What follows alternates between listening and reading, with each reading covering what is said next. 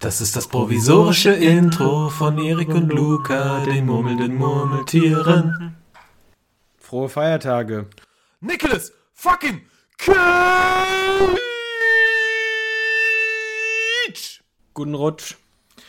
Und damit herzlich willkommen zu der letzten Folge Murmelnde Murmeltiere für dieses Jahr. Einem Jahresrückblick, diesmal wirklich am Ende des Jahres und nicht am Anfang des nächsten Jahres. Noch ist er nicht veröffentlicht. Nein, Spaß. So, noch ist er nicht veröffentlicht, aber das ist, ähm, Das schaffen wir. das schaffen wir. Weil wir haben jetzt den äh, 12. Dezember. Ja. Das heißt, da ist noch genug Zeit. Boah, den 12.12. Den 12.12.22. Ja. Nicht ganz. 12.12.12 ist ein bisschen her. Da, gab es noch wir- keine da, murmelnden Murmeltiere. da war ein Podcast noch nicht im Hype. Bin ich da Ähm, schon... Ich, nee, ich dachte lebtest wär ich du noch- da überhaupt schon? Ich habe gerade überlegt, ob ich noch zur Grundschule gegangen bin, aber nee, bin war schon auf dem Gymnasium. Ja, okay. Ähm, genau, und somit haben wir das Jahr mit einem Jahresrückblick begonnen und schließen es mit einem Jahresrückblick. Und in alter Tradition wollen wir aber wie immer mit den Entweder-Oder-Fragen beginnen. Ja, soll ich mal anfangen? Hast du uns da eine mitgebracht? Natürlich. Ähm, und zwar würdest du entweder mit Lischko Litschis essen oder mit den Broilers einen Broiler. Ein Bräuler essen. Ja, Was ist- ein halbes Hähnchen. Ach so. Deswegen heißt die Band so. Ah. Im Osten sagt man ein hal- halbes Hähnchen. Ich glaube ein halbes. Sorry, ich, wenn ich jetzt Menschen. Äh, ein halbes, so ein Grillhähnchen einfach. Das ist ein Broiler. Ja, auf jeden Fall Litchis mit Lischko. Ja, okay. Weil ich mag Litchis sehr gerne. Ähm, Ich glaube, ich habe noch nie Litschis so gegessen. Also so Litschis getrunken, ja. Also ich habe sowohl Litchis als auch Rambutan gegessen. Das sind so ein bisschen kleinere Litchis. Die finde ich fast noch ein bisschen geil. Das einzige Problem ist immer, dass Litchis so ein bisschen zwischen den Zähnen hängen bleiben. Aber Ach, Hähnchenfleisch auch. ja, und ich weiß nicht. Ich glaube, ich hätte mehr Bock auf Lischko und Litchis. Ja, ich bin auch, ich bin auch sehr hin und her gerissen. Also ich finde, ich Ja, glaube, bin ich ja gar nicht. Ach so, ja, Ja. aber ich bin, ja, stimmt. Nee, ich bin sehr hin und her gerissen, weil, wie gesagt, ich weiß nicht, wie Litchi schmecken, aber safe schmecken die mir, weil ich mag Litchi Bionade und auch Litchi Klopfer, also werden mir auch Litchi schmecken. Safe schmeckt das ein geiles Stück danach, aber ist egal. Ähm, aber es gibt halt ein Argument. Lukas Korn, der Gitarrist von Litchis, äh, von Litchi, Von Litchis. von Litschko. ja. Mit dem würde ich gerne mal eine, Li- eine Litchi essen. Obwohl ich auch die Broilers, äh, mit denen würde ich auch mal einen, einen Broiler essen, glaube ich. Aber wenn ich mich jetzt entscheiden muss. Außerdem, Litchis sind vegan. Bio-Highway, woo. ja. nee, keine Ahnung. Also ich würde auch, äh, ich würde auch eine, eine Litchi essen. Oder auch mehrere Litchis. Also auf jeden Fall mehrere. Also wenn das jetzt Ja. nur eine Litchi ist, die ich mir mit der ganzen Band Lischko Es sind nur drei.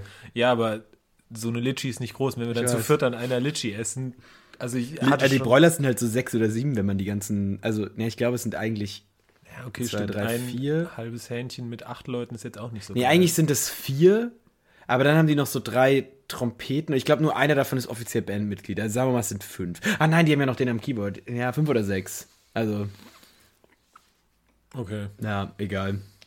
aber okay, dann, dann sitzen wir halt zu fünft an einer Litchi mit Lischko und Mhm. ähm, bewundern Lukas Korn. Und die anderen beiden, ich weiß leider nicht, wie die heißen. Ja. Egal, ähm, reden wir später nochmal drüber. True. Also nicht direkt, aber indirekt. So ein bisschen. Ich rede auch Du redest direkt. Ja, Oh, das sehen wir gleich. Ah, Ah, ja, okay, ich will nicht spoilern. Ja, ähm, genau. Meine Entweder-Oder-Frage ist, ähm, ja, entweder Kajak auf, entweder Kajak auf der Weser oder Kanu auf der Oder. Warte, was? Ich, was? Entweder, also willst du lieber, ent, also willst du entweder mit dem Kajak auf der, entweder mit dem Kajak auf der Weser oder Kanu auf der Oder fahren? Ich muss kurz überlegen. Die Weser fließt durch Bremen, gell? Ja. Ja. Und wo fließt die noch lang? Ich weiß gar nicht. Bremen. Die Oder fließt da so in Polen und Frankfurt-Oder und so. Genau. Boah. Also, die Weser habe ich schon mal gesehen, auf jeden Fall, weil direkt an der Weser steht das Weserstadion. Das jetzt nicht mehr so heißt, aber ich war schon beim Bremen im Stadion, das steht direkt da. Ähm, Wie heißt denn das jetzt? so, Wohnen in West. Wohnen oder? in West-Weser-Stadion, glaube ich, oder so. Ähm, Cooler Name, Bremen. ja, ah, die Oder ist halt, glaube ich, breiter oder ist ein größerer Fluss. Ich glaube ja. Ja, ich fahre über die Oder mit dem Kajak. Nee, Kanu. Nee, Kanu über die Oder oder mit dem Kajak über die Weser. Bist du denn schon Kanu und Kajak gefahren? Kanu ja, Kajak nein. Kajak ist das, wo man so alleine drin sitzt, gell, was so spitz ist. nee? Kajak kannst du auch mit zwei drin sitzen, aber Kajak hat auf jeden Fall immer dieses Ja, das war so spitz. so drin richtig ja, genau. sitzt. Und Kanu ist halt so dieses, was man, ja, Kanu gefahren bin ich auf jeden Fall schon. Kajak bin ich noch nicht gefahren. Ich Aber nicht, nee, Ka- so eine entspannte Kanufahrt über die Oder fühle ich. ich glaube, ich finde halt Kanu auch ein bisschen entspannter. Kajak Ja, ist Kajak ist halt so ein Sport. Also, Also, das, ja, Kanu kann auch ein Sport sein. ja, Und- ja, aber ich weiß, ich, weiß- ich meine so, das ist sowas, Ja.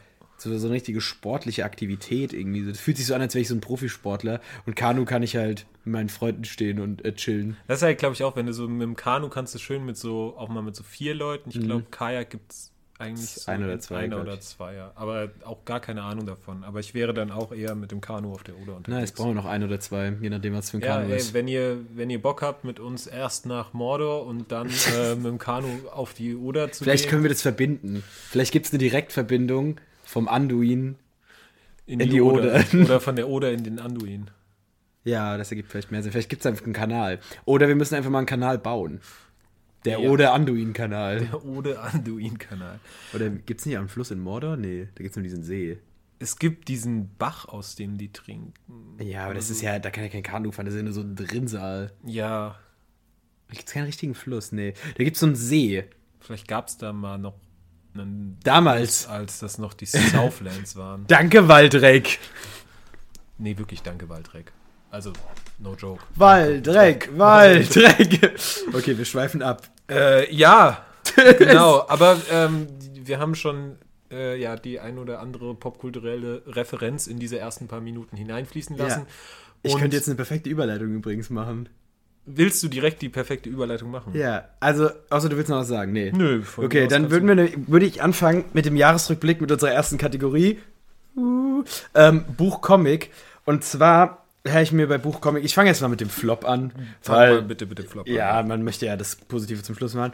Als Flop habe ich ähm, Martin Hinteregger Innensicht, so heißt das Buch, glaube ich. Ja, so heißt es. Also es ist geschrieben von Martin Hinteregger, ehemaliger Fußballspieler von Eintracht Frankfurt, den ich eigentlich als Fußballspieler sehr mochte, weil der sehr gut in das Team gepasst hat und sehr so eine. Der hatte so eine, der hat einfach in die Mannschaft gepasst von der Mentalität her und so und der hat auch wirklich ganz gut gespielt die meiste Zeit. Aber dann habe ich dieses Buch gekauft, dachte so, ja, cool. Dann habe ich mich sehr durch dieses Buch durchgequält, Biografien zu lesen. Also ist Autobiografien zu lesen ist jetzt auch immer so, weiß nicht, und ist jetzt ja auch nur von einem Fußball. Waren ein paar spannende Geschichten drin, aber man merkt halt auch, dass er halt einfach kein Autor ist, sondern einfach seine Gedanken aufgeschrieben hat und das jetzt nicht so super spannend zu lesen war. Das ist aber nicht das Problem, weswegen das mein Flop ist, weil das ist jetzt kein super schlechtes Buch. Mein Flop daran ist, dass äh, da ganz komisch geendet hat, diese Beziehung zwischen Martin Hinteregger und Eintracht Frankfurt. Und dann Martin Hinteregger meinte, auf einmal irgendein Fußballturnier mit irgendeinem äh, bekannten Rechten aus Österreich zu veranstalten, um sich dann später hinzustellen und sagen, ja, ich wusste nichts davon und bla. Also ein paar problematische Aussagen im Nachhinein getätigt hat und irgendwie alles ein bisschen schwierig war. Deswegen, weswegen ich auch irgendwie gar nicht so schade drum bin, dass er seine Karriere jetzt beendet hat und nicht mehr bei der Eintracht spielt. Bei der Eintracht wird er zwar immer noch ein bisschen gefeiert und man trauert ihm so ein bisschen hinterher, aber ich, also auch die meisten Eintracht-Fans, aber ich bin so, ja, ich weiß es nicht. Also irgendwie doch nicht so ein cooler Typ, für den ich ihn vielleicht die ganze Zeit gehalten habe. Ähm, ja, keine Ahnung. Deswegen ist das mein äh, Flop-Erlebnis des Jahres. Ähm, weswegen ich jetzt, ich mache jetzt einfach mal weiter und dann kannst du beide vorstellen oder willst du deinen Flop machen? Ich würde, glaube ich, jetzt wechseln und Okay, mein Flop. alles klar, dann passt meine Überleitung nicht mehr, aber ist nicht so schlimm. Ich habe Das- gerade, ich habe falsch gedacht, aber ist egal. dachtest, du fängst mit dem Top. Nee, ich dachte, ich fange mit meiner Honorable Mention an. Mit deiner Honorable Mention Gut, Top ja, an. ich habe Okay. keine Honorable Mention Flop. Aber mach du mal deinen Buchflop. Genau, ich habe auch eine Honorable Mention Flop, aber Oh. das geht äh, relativ schnell. Also wir haben das ja immer so ein bisschen, ähm, wir gehen ja bei unserem Jahresrückblick, so haben wir es ja beim letzten Mal auch schon gemacht, so ein bisschen rein über das Inhaltliche und Technische hinaus, weil wir keine Experten sind. Und es ist immer so ein bisschen auch mit dem persönlichen Gefühl verbunden. Deswegen auch das Buch. Also Genau. weil das ist sehr viel mit einem genau, persönlichen das ist voll. Genau, aber das möchte ich ein bisschen dazu sagen, weil ich habe ähm, in diesem Jahr ein paar Bücher auf Englisch gelesen, Bullshit Jobs von David Graeber. Und ähm, das Buch ist super interessant. Da geht's, ähm, ja, ist relativ kapitalismuskritisch und so auch. Aber ich habe gemerkt, meine Englischkenntnisse, die haben dann doch bei dem Ganzen für, den, für einen gewissen Kampf gesorgt. Und ich hatte noch ein anderes Buch auf Englisch angefangen, so. Und das ist sowas, was mich im Nachhinein so ein bisschen stört, dass ich mich da so durchkämpfen muss. Ähm, weswegen das für mich mit so einem leicht negativen Gefühl verbunden ist, obwohl das Buch eigentlich gut ist.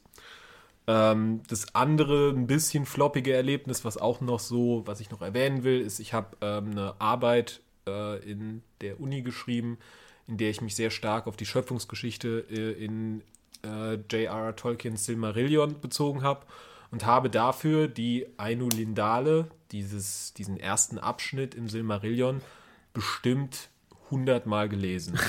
und das empfehle ich nicht, weil das ist nervig mit der Zeit. Also nehmt euch da vielleicht kein Buch, worauf ihr so Bock habt oder so, weil das kann, kann dann doch mit der Zeit anstrengend werden.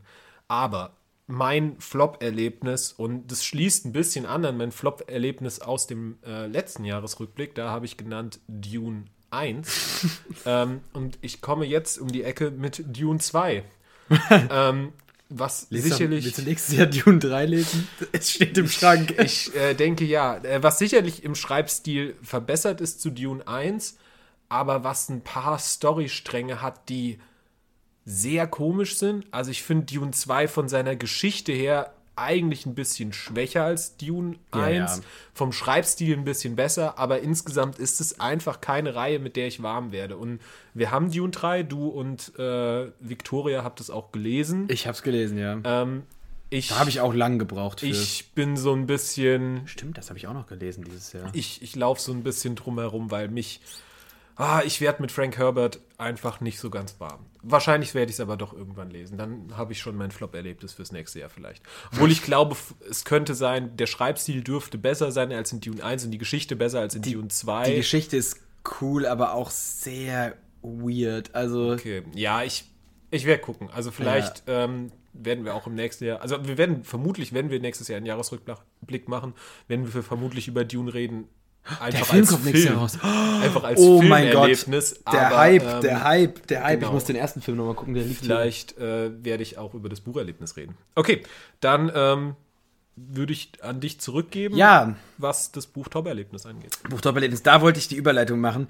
Ich habe ja erzählt, ich habe dieses Jahr ähm, zwei sehr weltberühmte äh, Buchreihen gelesen, also mehrere noch, aber die zwei, die jetzt so sehr stark im Gedächtnis geblieben sind. Und ich muss leider Gottes sagen, dass es Herr der Ringe ganz knapp nicht in die Top geschafft hat, sondern nur in die Nein. Honorable Mentions. Aber nicht, jetzt kommt's. Warte, warte, warte, jetzt kommt's. Also Herr der Ringe, deswegen wollte ich die Überleitung machen, passt auch gut zum Silmarillion. Ich fand Herr der Ringe super und ich hatte super viel Spaß daran, das zu lesen. Aber es, das andere hat mich ein bisschen mehr beschäftigt. Warum erzähle ich gleich? Okay. Okay. Ich, darf ich kurz einsteigen? Ja. Weil es ist mein Top-Erlebnis, Herr der Ringe. Ah. Also es ist mein Top-Erlebnis. Ja, aber das ist doch gut, dass es nicht mein Top-Erlebnis ist. Ja, true. Genau, also ich habe aber noch eine Honorable Mention. Ich hab, es gibt viele gute Bücher, die ich dieses Jahr gelesen habe. Du hast gerade eben Dune auch noch angesprochen, ist mir auch eingefallen, dass ich Dune 2 und 3 gelesen habe. Ich habe noch äh, das letzte Buch, ich habe super viele gute Comics gelesen. Das letzte Buch, was ich gelesen habe, fand ich eigentlich auch ganz cool. Das hieß Die Kinder hören Pink Floyd von, ich weiß gerade nicht mehr, wie er heißt. Na, ist egal. Aber ähm, ich, ja, ich wollte gerade gucken, ob ich das Buch sehe, aber egal.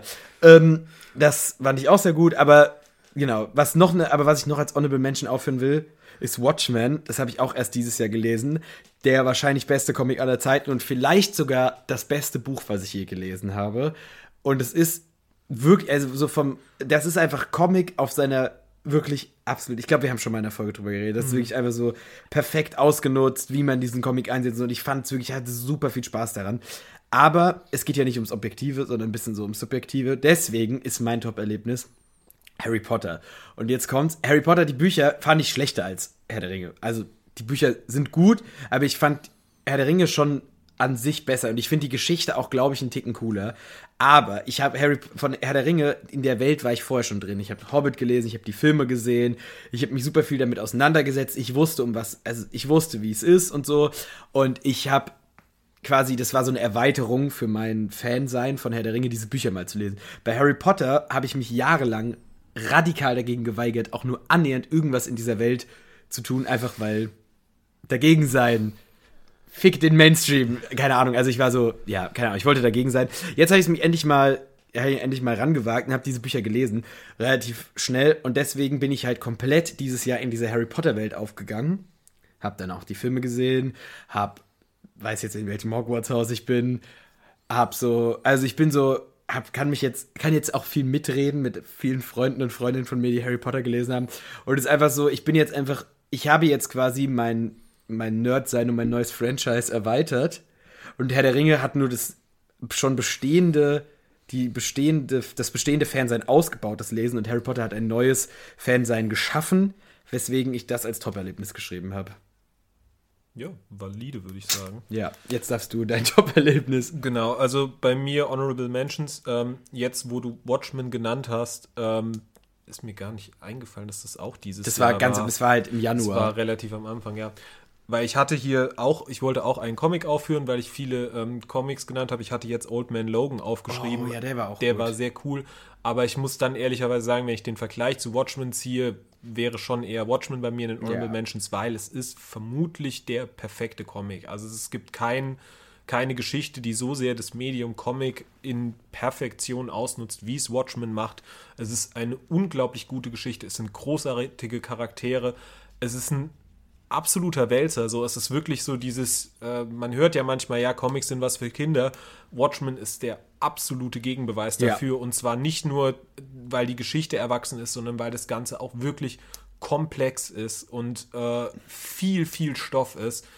Also ja, äh, ganz zu Recht eines der größten englischen literarischen Werke aller, also englischsprachigen literarischen Werke aller Zeiten. ja. Genau, als weitere Honorable Mention habe ich noch Feuer und Blut von äh, George R. R. Martin. Ähm, das, da werde ich vielleicht, ja, da ist ja dann auch die Serie House of the Dragon zu rausgekommen. Ich war, ich habe Game of Thrones, die Serie nicht komplett gesehen, habe die Bücher aber alle gelesen. Die Bücher fand ich auch sehr cool und muss ehrlicherweise sagen, dass was Feuer und Blut geschafft hat, als eine eigentlich sehr trockene Chronik, mich so sehr zu fesseln und mich so sehr in diese Welt nochmal eintauchen zu lassen, das finde ich, war super beeindruckend. Aber mein Top-Erlebnis, das hast du ja eben schon genannt, da habe ich ja eben schon kurz reingekrätscht, ist der Herr der Ringe Reread für mich gewesen. Für mich vermutlich meine Lieblingsbücher. Also gerade den dritten Band als Buch mag ich total gern. Ich habe die als Kind super oft gelesen. Es war jetzt lange her, seit ich sie gelesen hatte. Ähm, und für mich, ja, mit Kindheitserinnerung verbunden. Ich schreibe ja auch selber und ich würde sagen, vermutlich haben, haben wenig Autoren so einen großen Einfluss auf die Art, wie ich Welten beschreiben will, wie äh, Tolkien gehabt. Und deswegen ist es für mich eine ganz klare Nummer eins, weil da einfach so viel mit verbunden ist. Das ist für mich auch das, der Einstieg in Fantasy gewesen, der sich bis heute auch noch, wenn, wenn ich ein Pen and Paper spiele und so ist und das in der Fantasy-Welt spielt, ist mein erster Gedanke, dass ich an Herr der Ringe denke. So, das ist meine erste Inspiration bei super vielen Dingen. Und deswegen war da auch gar nichts anderes möglich. Ja, absolut verständlich. So, dann würde ich vielleicht jetzt mit Ja. der Serie weitermachen. Und zwar würde ich mit den Serien Flops anfangen. Äh, auch da habe ich. Ah, ich habe auch eine Honorable Mention, wo du von Plural sprichst. Genau, ja, ich habe, ähm, also vermutlich werden wir hier auch ähnliche Dinge nennen. Ich habe sehr viele Serien äh, dieses Jahr gesehen und ähm, da waren auch wirklich viele mittelmäßige dabei, unter anderem so der Kram, den Marvel rausgebracht hat, Sachen wie Miss Marvel oder She-Hulk, wo ich nicht unbedingt die Zielgruppe war, aber da hat es nicht gereicht, um als Honorable Mention bei den Flops genannt zu werden, sondern meine ähm, Flops bei den Honorable, also meine Honorable Mentions für die Flops sind äh, zum einen äh, The Book of Boba Fett, eine Serie, die es einfach nicht gebraucht hätte. Also Ja, bis auf zwei Folgen. genau zwei Folgen Zwei gut, Folgen, aber, dritte Staffel Mandalorian. aber sie wirkt total wie eine Filler-Serie. Äh, Temuera Morrison kann die Serie nicht tragen. Die ist teilweise schrecklich inszeniert und ich dachte, ich sehe die schlechteste Verfolgungsjagd, die ich je gesehen habe. Das hat dann ähm, das Star Wars-Universum aber noch im selben, im selben Jahr geknackt. Also wirklich beeindruckend. Ähm, ja, und wirklich, also auch die Serie hat mich zu Teilen sauer gemacht, aber vor allem hat sie mich enttäuscht. Das hat eine andere Serie, hat dann noch stärkere Gefühle in mir ausgelöst. Weiterer Flop, äh, Rings of Power. Das war Ja. zwar ein erwartbarer Flop, deswegen tut er am Ende nicht so weh, aber es ist so eine Serie, wo ich nach den zehn Folgen, nee, acht Folgen waren es, nach den acht Folgen, wo Acht, ich ja. auch so gedacht habe, so, oh, gut, dass es jetzt vorbei ist. Also ich hätte nicht noch mehr Folgen gebraucht. Und natürlich hatte auch die ihre guten Momente, aber zum Großteil war es dann doch ein Kampf. Und als jemand, der die Bücher von Herr der Ringe und diese Welt total liebt und selbst bei den Filmen schon kritisch ist, weil so bestimmte Sachen nicht drin sind, äh, ich sag nur hier Imrahil, ähm, die ich total großartig finde. Und selbst bei den Filmen bin ich schon sehr kritisch und diese Serie tritt dann doch wirklich sehr viel aus dieser Welt mit Füßen. Ja. Genau, und mein Flop habe ich jetzt schon ein bisschen angedeutet und ich bin mir sicher, dass du den mindestens als Honorable Mention, wenn nicht auch als Top-Flop sogar nennst. Äh, es ist die Serie Obi-Wan ähm, und die, also, Schmutz. die hat mich wirklich sauer gemacht. Also die sah beschissen aus zu Großteilen. Die war ganz komisch, was die Charaktere, wie die Charaktere sich teilweise verhalten haben. Inszenatorisch. Es gab die Verfolgungsjagd mit Lea, die ich jetzt schon angesprochen habe, die wirklich also ich dachte, nachdem ich diese Vespa-Verfolgungsjagd bei Boba Fett gesehen habe, das ist das Schlimmste, was ich an Verfolgungsjagden dieses Jahr sehen werde. Und dann kommt Obi-Wan und ballert mir diese Lea-Verfolgung. Ballert dir Flea von den Red Hot Chili Peppers. Der, ah, wirklich, und, also, Needles. und so eine Serie, die so unnötig war, also wo, wo Teil auch, im, das wirkte teilweise, als hätte da irgendjemand einfach nur improvisiert und es hat mich wirklich sauer gemacht, was man mit dieser wirklich coolen Figur Obi-Wan mit dem sehr coolen Ewan McGregor eigentlich gemacht hat, weil ich fand dann Obi-Wan ehrlicherweise nach der Serie auch nicht mehr so cool, wie er vorher war und das ist dann doch sehr schade und wir haben ja auch in dem Murmeltier erstes Mal drüber geredet. Das war wirklich eine schlechte Serie Ja. und ja, wenn du willst, kannst du hier direkt übernehmen Okay. und Ja, äh, das ist tatsächlich auch mein Flop. Also Obi-Wan, ich weiß nicht, wenn ich jetzt anfange darüber zu reden, werde ich sauer, glaube ich. Es ist einfach so, also es ist mein absoluter Flop, weil die Serie mich wirklich persönlich enttäuscht hat. ja. Also mich als wirklich, wirklich großen Star Wars-Fan. Und ich war immer kritisch gegenüber den Prequels eigentlich, bis ich Clone Wars gesehen habe und bis die Sequels rauskommen, weil dann dachte ich, hm, es geht anscheinend doch schlechter. Aber Obi-Wan und Anakin, coole Charaktere. Ähm, Ewan McGregor, absolut cooler Schauspieler. Absolut sympathisch eigentlich auch in den Prequels und absolut gefeiert, absolut verständlich gefeiert. So, also es ist ja absolutes Meme eigentlich, Ewan McGregor als Obi-Wan und so. Und auch Hayden Christensen hätte ich, äh, Hayden Christensen äh, hätte ich es gegönnt, ähm, der ja auch als Darth Vader nochmal aufgetaucht ist, der auch wirklich ungefähr eine wirklich, wirklich starke Szene hatte. Der Als- sicherlich nicht als- das Problem der Serie. Genau, Also, genauso wie eigentlich auch Ewan McGregor nicht. Obwohl die Figur Obi-Wan Genau, die teilweise Figur sich Obi-Wan komisch ist das Problem. Aber Ewan McGregor holt das Beste noch aus Ja. diesem Drehbuch, was wirklich absolut beschissen ist, raus. Ähm, dann auch wieder da auch Dinge, die einfach mit der Lore keinen Sinn ergeben. Was, was macht Qui-Gon Jinns Machtgeist da? Ich will es gar nicht wissen, aber ist egal. Das ist ja auch viel Nerdgelaber. Aber, an, aber auch... Aber es sind teilweise so offensichtlich. Hier Ja, die was- was- Szene warum- mit der Schranke. Kannst du dich noch an die Szene mit der Schranke Ja. erinnern? Die sie dann, wo, Wo sie einfach drum herum Ja. gehen. Also, Auch alt, dass Lea und Obi-Wan sich kennen dann vorher, ich weiß nicht. Die junge Lea war irgendwie zum Teil ganz cool, aber irgendwie auch, ach, ich weiß nicht. Ist alles, Antagonisten auch hart nervig. ja, außer Vader. halt, Außer aber, Vader, aber, aber, der hat dann auch. Ja, Darth Vader hatte so zwei coole Szenen, aber das ist halt auch so, ach, ich weiß nicht. Nee, also die Serie hat mich, sah sie auch einfach. die sah wirklich einfach aus. scheiße aus, ja. Also dieser eine Kampf zwischen Vader und Obi-Wan auf diesem einen Planeten da, wo die Boah, dann, der am Ende, ja. der, der im Hintergrund, also so, das sah so beschissen aus einfach, so schlecht, so unecht alles, so. Generell frage ich mich auch, ob man diese Serie gebraucht hätte, weil Nein. Ist es halt nötig, dass man Obi-Wans Leben auf Tatooine, was ja super eintönig eigentlich ist, muss der dann noch mal da weggehen und so. Ob das jetzt auch so, ob das, das ist, was sich George Lucas mal erdacht hat, weiß ich nicht. Gut, der hat sich auch selbst neue Dinge. Die Prequels passen auch nicht so ganz mit der Originaltrilogie zusammen in manchen Stellen. Aber ist egal. Also ich, die Serie hat, mir persönlich, hat mich persönlich enttäuscht. Ich habe mich super darauf gefreut, weil ich hatte Bock auf Obi-Wan, weil es ein cooler Charakter ist. Ich hatte Bock auf Hayden Christensen und Ewan McGregor. Ich hatte Bock, als ich die ersten Set-Fotos von diesen Kämpfen gesehen habe, dachte ich, geil, das gibt vielleicht einen richtig coolen Lichtschwertkampf. Nein, nein, nein, einfach persönliche Enttäuschung. Was mich auch enttäuscht hat, meine Honorable Mention, hast du schon gesagt, Rings of Power, Ja. aber das war eine erwartbare Enttäuschung. Genau, das ist, genau das glaub ich, gleiche, was du große, sagst. ja. Deswegen, da war ich irgendwie, das klingt fies, weil die Enttäuschung war erwartbar, aber es war, sie war nun mal erwartbar nach den Trailern und so. Und es ist dann halt irgendwie doch nicht das geworden, was ich.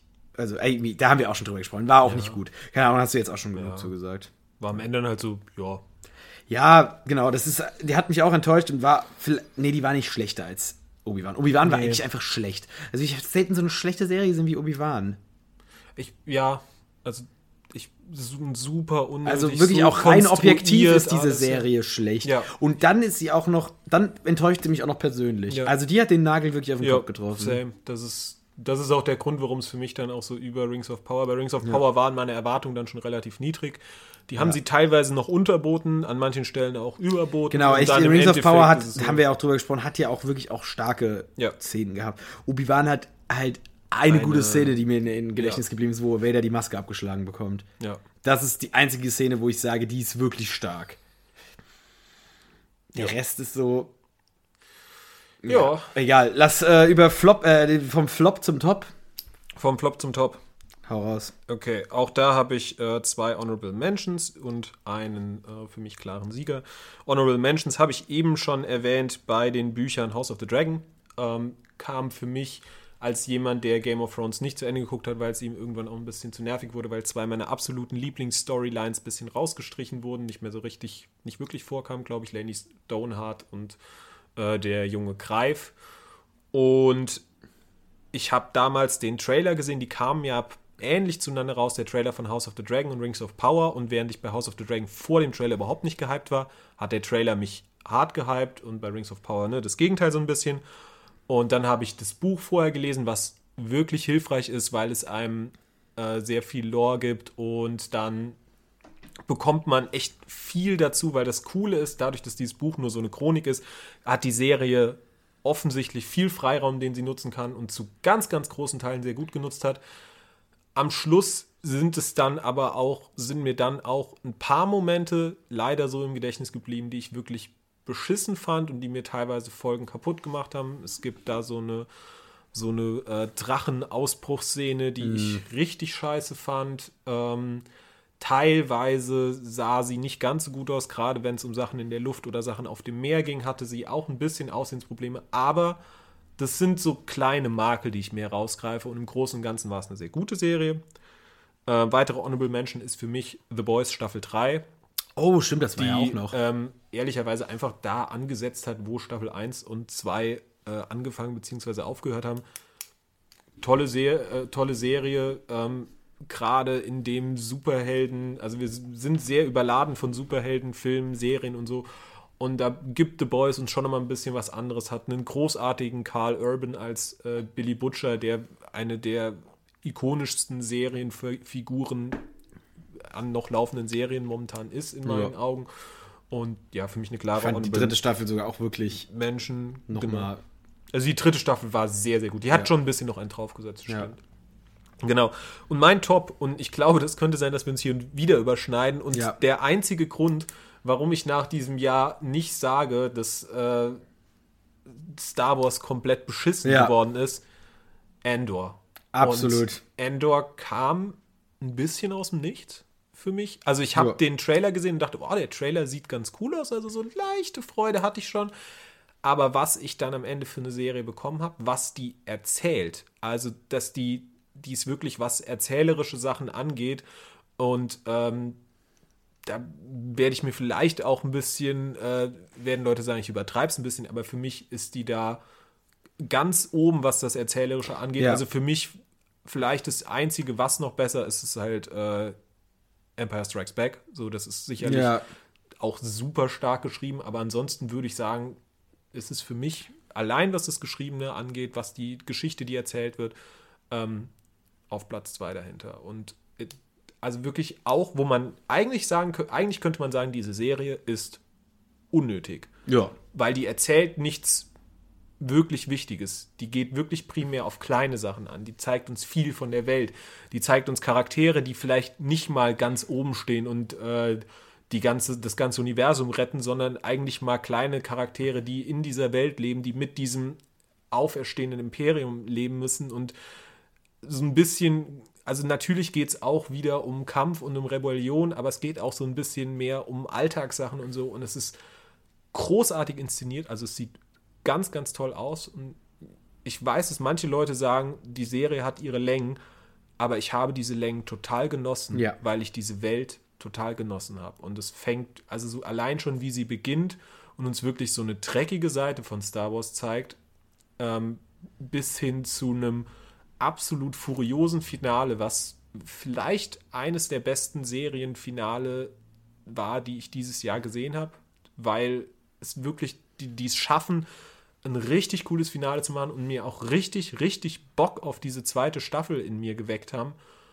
Und ja, also für mich Endor eine absolut überragende Serie, vor der ich absolut meinen Hut ziehe. Und ich finde es sehr schade, dass wir wahrscheinlich in dem Stil nicht mehr etwas von Star Wars bekommen werden. Außer die zweite Staffel.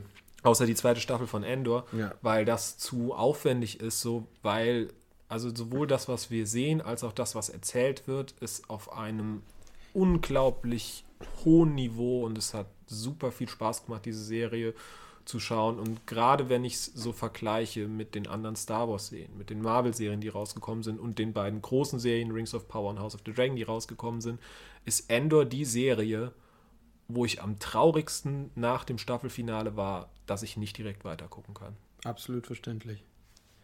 Äh, ja, also ich habe auch zwei Honorable Mentions. Eine hast du schon gesagt, House of the Dragon. Wir haben es ja schon in einer anderen Folge erwähnt. Ich habe gar keine Erwartung an diese Serie gehabt. Ich wusste nichts.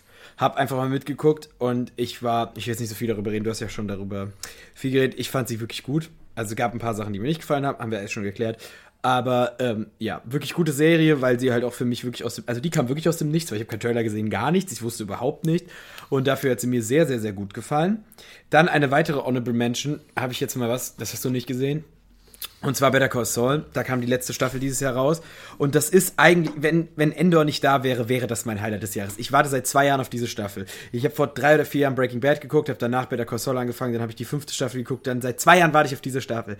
Und diese sechste Staffel war bis auf einige Ausnahmen wirklich überragend. Also Better Call Saul ist wirklich auch, Better Call Saul und Breaking Bad sind wirklich, was Serien angeht, die haben auch ihre Längen und ich weiß, dass das manchen auch nicht so gefällt, aber das sind wirklich auch sehr, sehr, sehr, sehr gut geschriebene Serien und die einfach wirklich auch sehr, sehr gut funktionieren und auch super aussehen. Also Better Call Saul hat jetzt auch nochmal in der sechsten Staffel, finde ich, auch nochmal so ein bisschen einen draufgelegt, in der fünften schon. Ähm, vor allem, wenn man das mit den ersten zwei Staffeln Breaking Bad vergleicht, ist jetzt ein bisschen anders, weil es ist keine Fantasy-Welt, es ist eine ganz normale Welt und es geht um normale Menschen, die halt nur kriminell sind. Äh, aber es irgendwie trotzdem, ist, also wirklich, die Serie hat mir super gefallen. Ich mochte das Ende, ähm, die letzten paar Folgen, die dann auch in Schwarz, also die dann auch irgendwie so was aus der Zukunft erzählt haben. So, also wirklich, es war, eine, ich will jetzt hier nicht spoilern, weil guckt euch diese Serie an, sie ist wirklich gut. Und ich, es ist wirklich, Endor hat, äh, hat es nur so einen Tipp getoppt, weil ich muss sagen, diese sechste Staffel Better Call Saul war wirklich, wirklich, wirklich gut. Ich weiß nicht, ob sie, vielleicht ist die fünfte ein bisschen besser, aber es ist trotzdem eine wirklich, wirklich gute Staffel. Ich saß hier Woche vor Woche, habe diese neuen Folgen geguckt und war manchmal so, ich kann jetzt nicht, ich will jetzt die nächste Folge sehen, aber ich bin jetzt froh, dass ich eine Woche Pause habe, weil ich das verarbeiten musste, was da passiert ist, weil super viele also es gab super viele Storystränge, die halt wirklich alle auch ein vernünftiges Ende bekommen haben. Und das war alles so, oh, ja, hat mich auf jeden Fall geflasht, hat mich sehr mitgenommen. Sehr, sehr gute Serie. Guckt euch halt Better Call Saul an. Aber guckt erst Breaking Bad, sonst ergibt Better Call Saul an manchen Stellen nicht so Sinn. Egal. Ähm, aber top, ich habe es jetzt schon ein paar Mal erzählt, du hast erwähnt, Endor. Es ist einfach, es ist einfach eine so, so, so gut geschriebene Serie. Es ist einfach das perfekte Star Wars-Erlebnis für mich gewesen dieses Jahr. Es ist, also wie gesagt, wenn die zweite Staffel gena genauso wird oder auch ein Ticken schlechter, ist es, selbst dann ist es mit Abstand, nein, nicht mit Abstand, ist es das Beste, was Disney in diesem Star Wars-Universum produziert hat, weil Rogue One ist wirklich auch gut, aber es ist so, im Moment finde ich es wirklich vielleicht sogar besser als Rogue One, aber es ist halt auch eine Serie, Serie mit Filmen zu vergleichen, ist immer ein bisschen schwierig. Aber ja, du hast es schon gesagt, es könnte wirklich das zweitbeste Star Wars-Projekt nach ähm, Empire Strikes Back sein. Also auf jeden Fall die beste Star Wars Serie. Also ich Ja, bin, ich bin ein großer Fan von Clone Wars und Rebels und aber man muss dazu sagen, die ersten drei Staffeln Clone Wars sind super langweilig. Die letzte Staffel Clone Wars ist überragend. Die letzten drei Folgen Clone Wars, die Anfang der siebten Staffel ist ein bisschen komisch. Aber Bad Batch gut, Mandalorian war auch gut, so Obi-Wan war absolut scheiße. Aber ähm, das ist wirklich die beste Star Wars Serie. Also es ist einfach, sie ist so gut. Es ist, ich liebe das, wie die Welt erweitert wird. Man hat super viele Sachen, die man vorher noch nicht gesehen hat. Es ist zwar ungefähr der acht, das achte Mal, dass man Anfänge der Rebellion mitbekommt, aber es fühlt sich so realistisch an und es fühlt sich so, es ist so nachvollziehbar alles und man fühlt so richtig die Emotionen. Dann, du hast schon gesagt, sie sieht überragend aus. Es gibt keines, also mir ist keine Szene im Gedächtnis geblieben, wo ich sage, es sieht richtig scheiße aus. Die Dialoge sind wirklich so stark. Die Bilder, wie, wie manchmal Charakter, also wie das so bildlich eingesetzt ist, wie die Charaktere sitzen zum Beispiel zueinander. Oder Ja. wie die, auch die Schauspielerleistung, also die Schauspieler sind auch so gut und das ist alles so, man sieht so richtig die Emotionen in diesen, in diesen Charakteren. Also ich finde wirklich, diese Serie wirklich, also die, die grenzt an Perfektion, das klingt jetzt hart, aber ich Ja. finde wirklich, ich, also es gibt kaum Dinge, wo ich sagen würde, das hätte man besser machen können. Es gibt viele Dinge, man kann immer meckern, das ist klar. Ich kann auch, das ist auch immer schwierig zu meckern. Ich habe hab noch nie eine Serie geschrieben, immer zu meckern. Aber es gibt immer Dinge, die man verbessern kann. Aber bei Endor, genauso wie bei Better Call Saul, gibt es wenig Dinge, wo ich sage, das hätte man besser machen können, das hätte man anders lösen können, weil es ist in den meisten Stellen so gut gelöst und man merkt vor allem, das finde ich das Wichtigste, man merkt, da hat sich jemand hingesetzt, hat sich Gedanken gemacht, hat eine Serie inszeniert, hat an jeder kleinen, da wurde, wurde an jeder kleinen Stellschraube wurde so lange geschraubt, bis es wirklich gut war. Und es wurde nicht einfach eine Serie produziert, weil wir setzen den Namen Obi-Wan drauf, klatschen da irgendeinen Schauspieler hin, den, der halt schon mal mitgespielt hat und ähm, Hoffen so, aufs Beste. Hoffen aufs. Beste, genau. Das Nostalgie. ist nämlich auch Weil, Serie genau, schafft die, es da ist keine Nostalgie. Die haben noch kein eines Mal das Wort Jedi erwähnt, glaube ich, in dieser Serie. Es ist, die, die, man kennt zwar Diego Luna aus ähm, hier Endor, äh, nicht Aus aus, Endor, One, aus Rogue One. ist Und Mon Mothma aus Rogue One und aus Rebels und aus Episode 6, aber das ist eine andere Schauspielerin. Aber es ist so, es sind super viele neue Charaktere. Es ist super so, es ist nicht, es muss nicht unbedingt irgendwo das große, also es geht schon, ah, Saw Gerrera kommt auch nochmal vor, der ist Ja. auch schon in vielen Projekten vorgekommen, aber es ist nicht so, dass man sagt, man, ja, hier, Cameo, Cameo, Cameo und Easter Genau. Egg, Easter Egg. Ich, ich gucke ja super gerne so Analysenvideos zu so Dings, wo die Easter Eggs auseinandergenommen werden. Wo wirklich jede Szene, ah, da ist irgendwas. In Endor gibt es kaum Easter Egg. Und wenn es Easter Eggs gibt, dann sind die so schlau eingesetzt. Und da ist nicht einfach nur, da läuft nicht einfach nur ein Lichtschwert, da ist einfach nur ein Lichtschwert an der Wand hängend, weil es sieht Ja. gut aus, sondern es ist alles mit, wirklich mit Bedacht eingesetzt. ich finde gerade bei der Figur Mon Mothma, die du ja erwähnt hast, die sicherlich, wenn sie eingesetzt werden würde, ein bisschen wie so ein, hey, ihr kennt doch Mon Mothma, wirken könnte. Ja. Diese Figur kriegt so unglaublich viel Tiefe in Ja. dieser Serie. So, und das ist Sie ist ja Alle- quasi ein, eine der Hauptpersonen, also genau neben alle, Endor. alle Figuren, die da auch so vorkommen, die kriegen Facetten. So, du Ja. hast keine, du hast nicht keine Schwarz-Weiß-Figuren, ähm, sondern du hast wirklich ganz viele Figuren. Auch die Antagonisten gehören zu den interessantesten Antagonisten Ja, überhaupt, weil die ja super viel, du, du kannst sie verstehen, du verstehst, wie sie funktionieren, du verstehst auch, welche Probleme die untereinander haben, weil die Anta es gibt hier kein, die sind alle böse, sondern die sind sich auch gegeneinander ein bisschen und die Ja. Guten wie äh, Cassian Andor, der verhält sich teilweise auch wie ein ziemliches Arschloch in Ja, dieser Serie. das ist auch so. Du, es, es gibt kein Schwarz-Weiß in dieser Serie. Genau. Die Guten sind nicht gut und die Schlechten sind, also die, äh, die, die Bösen sind nicht böse. Genau. Weil zum Beispiel dieses ISB, also dieses imperiale Ja. FBI quasi, die sind auch, die agieren in super vielen Stellen super nachvollziehbar. Natürlich. Und nicht so, wie das in Star Wars häufig so war, das Imperium ist einfach böse, weil Einfach es böse genau. sein muss.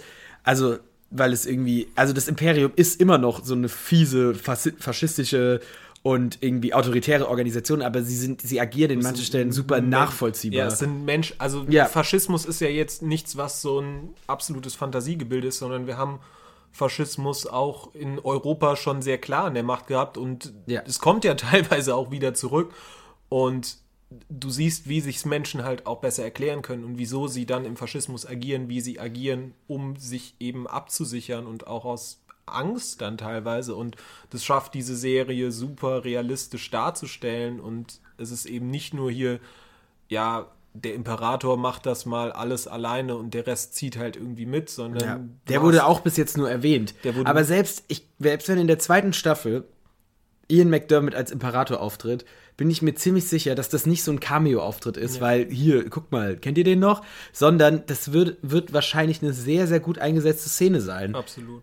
Weil was Tony Gilroy mit dieser Serie geschaffen hat, das ist einfach wirklich, ich bin, ich bin wirklich, ich bin sehr hart verliebt in diese Serie. Ich bin, Absolut. Also ich hätte gerne das, also sowas ist einfach, das ist einfach so, man sieht, man merkt so, wie viel Gedanken sich da rein macht. Und ich weiß genau, dass Disney diese Serie sieht und nur negative, also nur Minuszahlen sehen wird und so und sich denken wird, sowas machen wir nie wieder. Aber es ist so schade, weil das ist einfach, da Das hat sich wirklich jemand schade, ja. Gedanken gemacht. Und das ist ja auch, ich habe auch gehört, die meisten, die so Star Wars-Serien gemacht haben, die bezeichnen sie immer als große Star Wars-Fans. J.J. Abrams hat sich als riesen Star Wars-Film bezeichnet. Dann hat er Episode 7 und Episode 9 dahin geklatscht.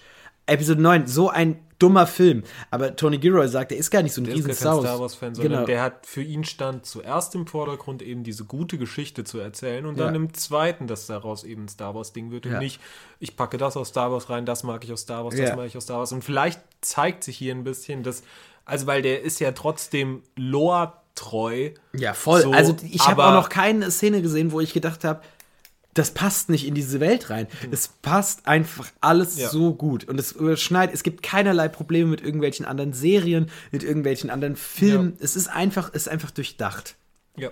Da Also- wurde sich einfach, man merkt es halt einfach, die Serie ist ja auch schon seit drei Jahren in der Produktion oder so, oder seit, ach, seit Rogue One, glaube ich, raus, wird- es hat diese Produktion gelaufen. Und man merkt, das merkt man. Ja. Das ist nicht wie ein Obi-Wan, wo ein halbes Jahr, ein halbes Jahr produziert wurde. Und dann ist es jetzt auch okay, dass ich jetzt auf die zweite Staffel zwei Jahre warten muss. Ja. Das fühlt sich Ja. zwar scheiße an, aber dann weiß ich wenigstens, die machen sich gedacht, die haben jetzt angefangen zu drehen und wenn die jede Szene 50 Mal drehen, bis die halt den perfekten Take bekommen, das ist, das merkt man in dieser Serie einfach. Genau. Und dann kriegt man eben auch so wunderbare Szenen wie den Monolog von Stellan Skarsgård als Lufen. Und das ist eine Szene, die, also ich denke, ich werde Endor auch irgendwann noch ein zweites Mal gucken, spätestens vor Ja, dem Ding, aber Fall. vielleicht auch vorher schon mal, weil das ist einfach eine sehr coole Serie. Ja. Und diese Stellan Skarsgård-Szene, die habe ich mir mittlerweile, glaube ich, zehnmal oder so diesen Monolog angeguckt, weil ich den so gut, so beeindruckend, so großartig geschauspielert finde. Und das so einen Moment hatte ich bisher noch in keiner der Star Wars Realserien. Und ich bin gerade am überlegen, ob ich den vielleicht in den Marvel Realserien, doch ich mochte sehr gerne den ersten Kang-Moment. Ja, genau, den, das war auch so eine Art Monolog. Den- Den, der war auch wirklich, wirklich stark. Aber ähm, genau, aber in Star Wars Realserien hatte ich noch nicht diesen Moment, den Selbst ich immer in wieder Star Wars, sehen- also ich, du hast ja die Animationsserie nicht gesehen, aber also Clone Wars, wie gesagt, die letzten drei Folgen Clone Wars, die wieder so ein bisschen wie ein Film sind, der, die Siege of Mandalore, das sind wirklich, das, ich, wenn ich sagen würde, wenn die den als Film rausgebracht hätten, würde ich sagen, der gehört unter die Top 5, wenn nicht sogar unter die Top 3 Star Wars Filme. Aber weil der wirklich, wirklich stark ist, weil weil es wirklich, wirklich stark sind, die Folgen. Aber selbst die haben nicht so einen Monolog. ja. Also, das ist einfach. Also, ich ist eine super Serie. Ja, also das ist auch eine uneingeschränkte Empfehlung auch an Nicht-Star Wars. Ja, absolut. Weil es wirklich eine gute Serie Und ist. man versteht die Serie. Also, ich glaube, man kann die Serie auch super ohne ähm, Star Wars-Bezug verstehen. Ja. Gehe ich mal stark davon aus. Ja, safe. Ja. Das sind ja, also, Ja, ja, nee, würde ich auch sagen. das kriegt man hin. Also, ja. Okay, soll ich weitermachen mit dann? Dann mach mit den Filmen weiter. Jetzt kommt der Moment in dieser Folge, auf den ich, vor dem ich mich ein bisschen Angst habe. Weil jetzt werde ich manche Menschen sehr ähm, triggern. Und es tut mir auch ein bisschen leid für diese Menschen. Und ich kann das, ich habe keine, ich habe keine Honorable Menschen bei den Willst Filmen. nicht Shattered noch nennen? Nee, da war das Filmerlebnis cool. Ja, okay. Also ich war, wie ich, im, ich war in der Sneak und so. Ja, also Shattered Sneak-Film, der war kacke, aber das Erlebnis war cool. Was ich aber als Erlebnis nicht so cool fand. Und ich weiß, ich kann, es gibt viele Menschen, die sind mit diesem Film aufgewachsen und das ist voll okay. Und ich liebe ja auch die Bücher. Also ich habe ja eben gesagt, das war mein Top-Bucherlebnis dieses Jahr. Aber genau danach habe ich mir die Filme von Harry Potter angeguckt. Ich muss dazu sagen, ich hatte Corona. Ich lag im Bett, war krank. Hab die Zeit genutzt, um diese Filme zu gucken. Eigentlich wollte ich die mit einem Freund gucken. Das wäre vielleicht cooler gewesen. Ist dann nicht passiert, weil wir beide Corona hatten. Ich habe die Filme alleine hier im Bett krank geguckt. Aber was diese Harry Potter Filme, diese acht Filme aus diesen sieben Büchern gemacht haben. Es gibt manche, die fand ich wirklich gut. Der fünfte Film hat mir gefallen. Der erste Film, die ersten beiden haben mir eigentlich gefallen. Aber vor allem dieser sechste und dieser achte Film.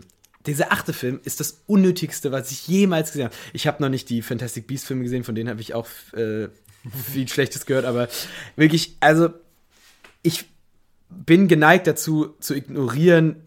Also ich, wenn ich, ich weiß nicht, ich habe die jetzt einmal gesehen, ich kann jetzt sagen, ich habe Harry Potter gesehen, ich weiß nicht, ob ich es nochmal machen will. Nochmal so ein Rewatch von der ganzen Reihe. Ich, ich weiß nicht, ob mir dir was, was gibt, da würde ich lieber die Bücher nochmal lesen.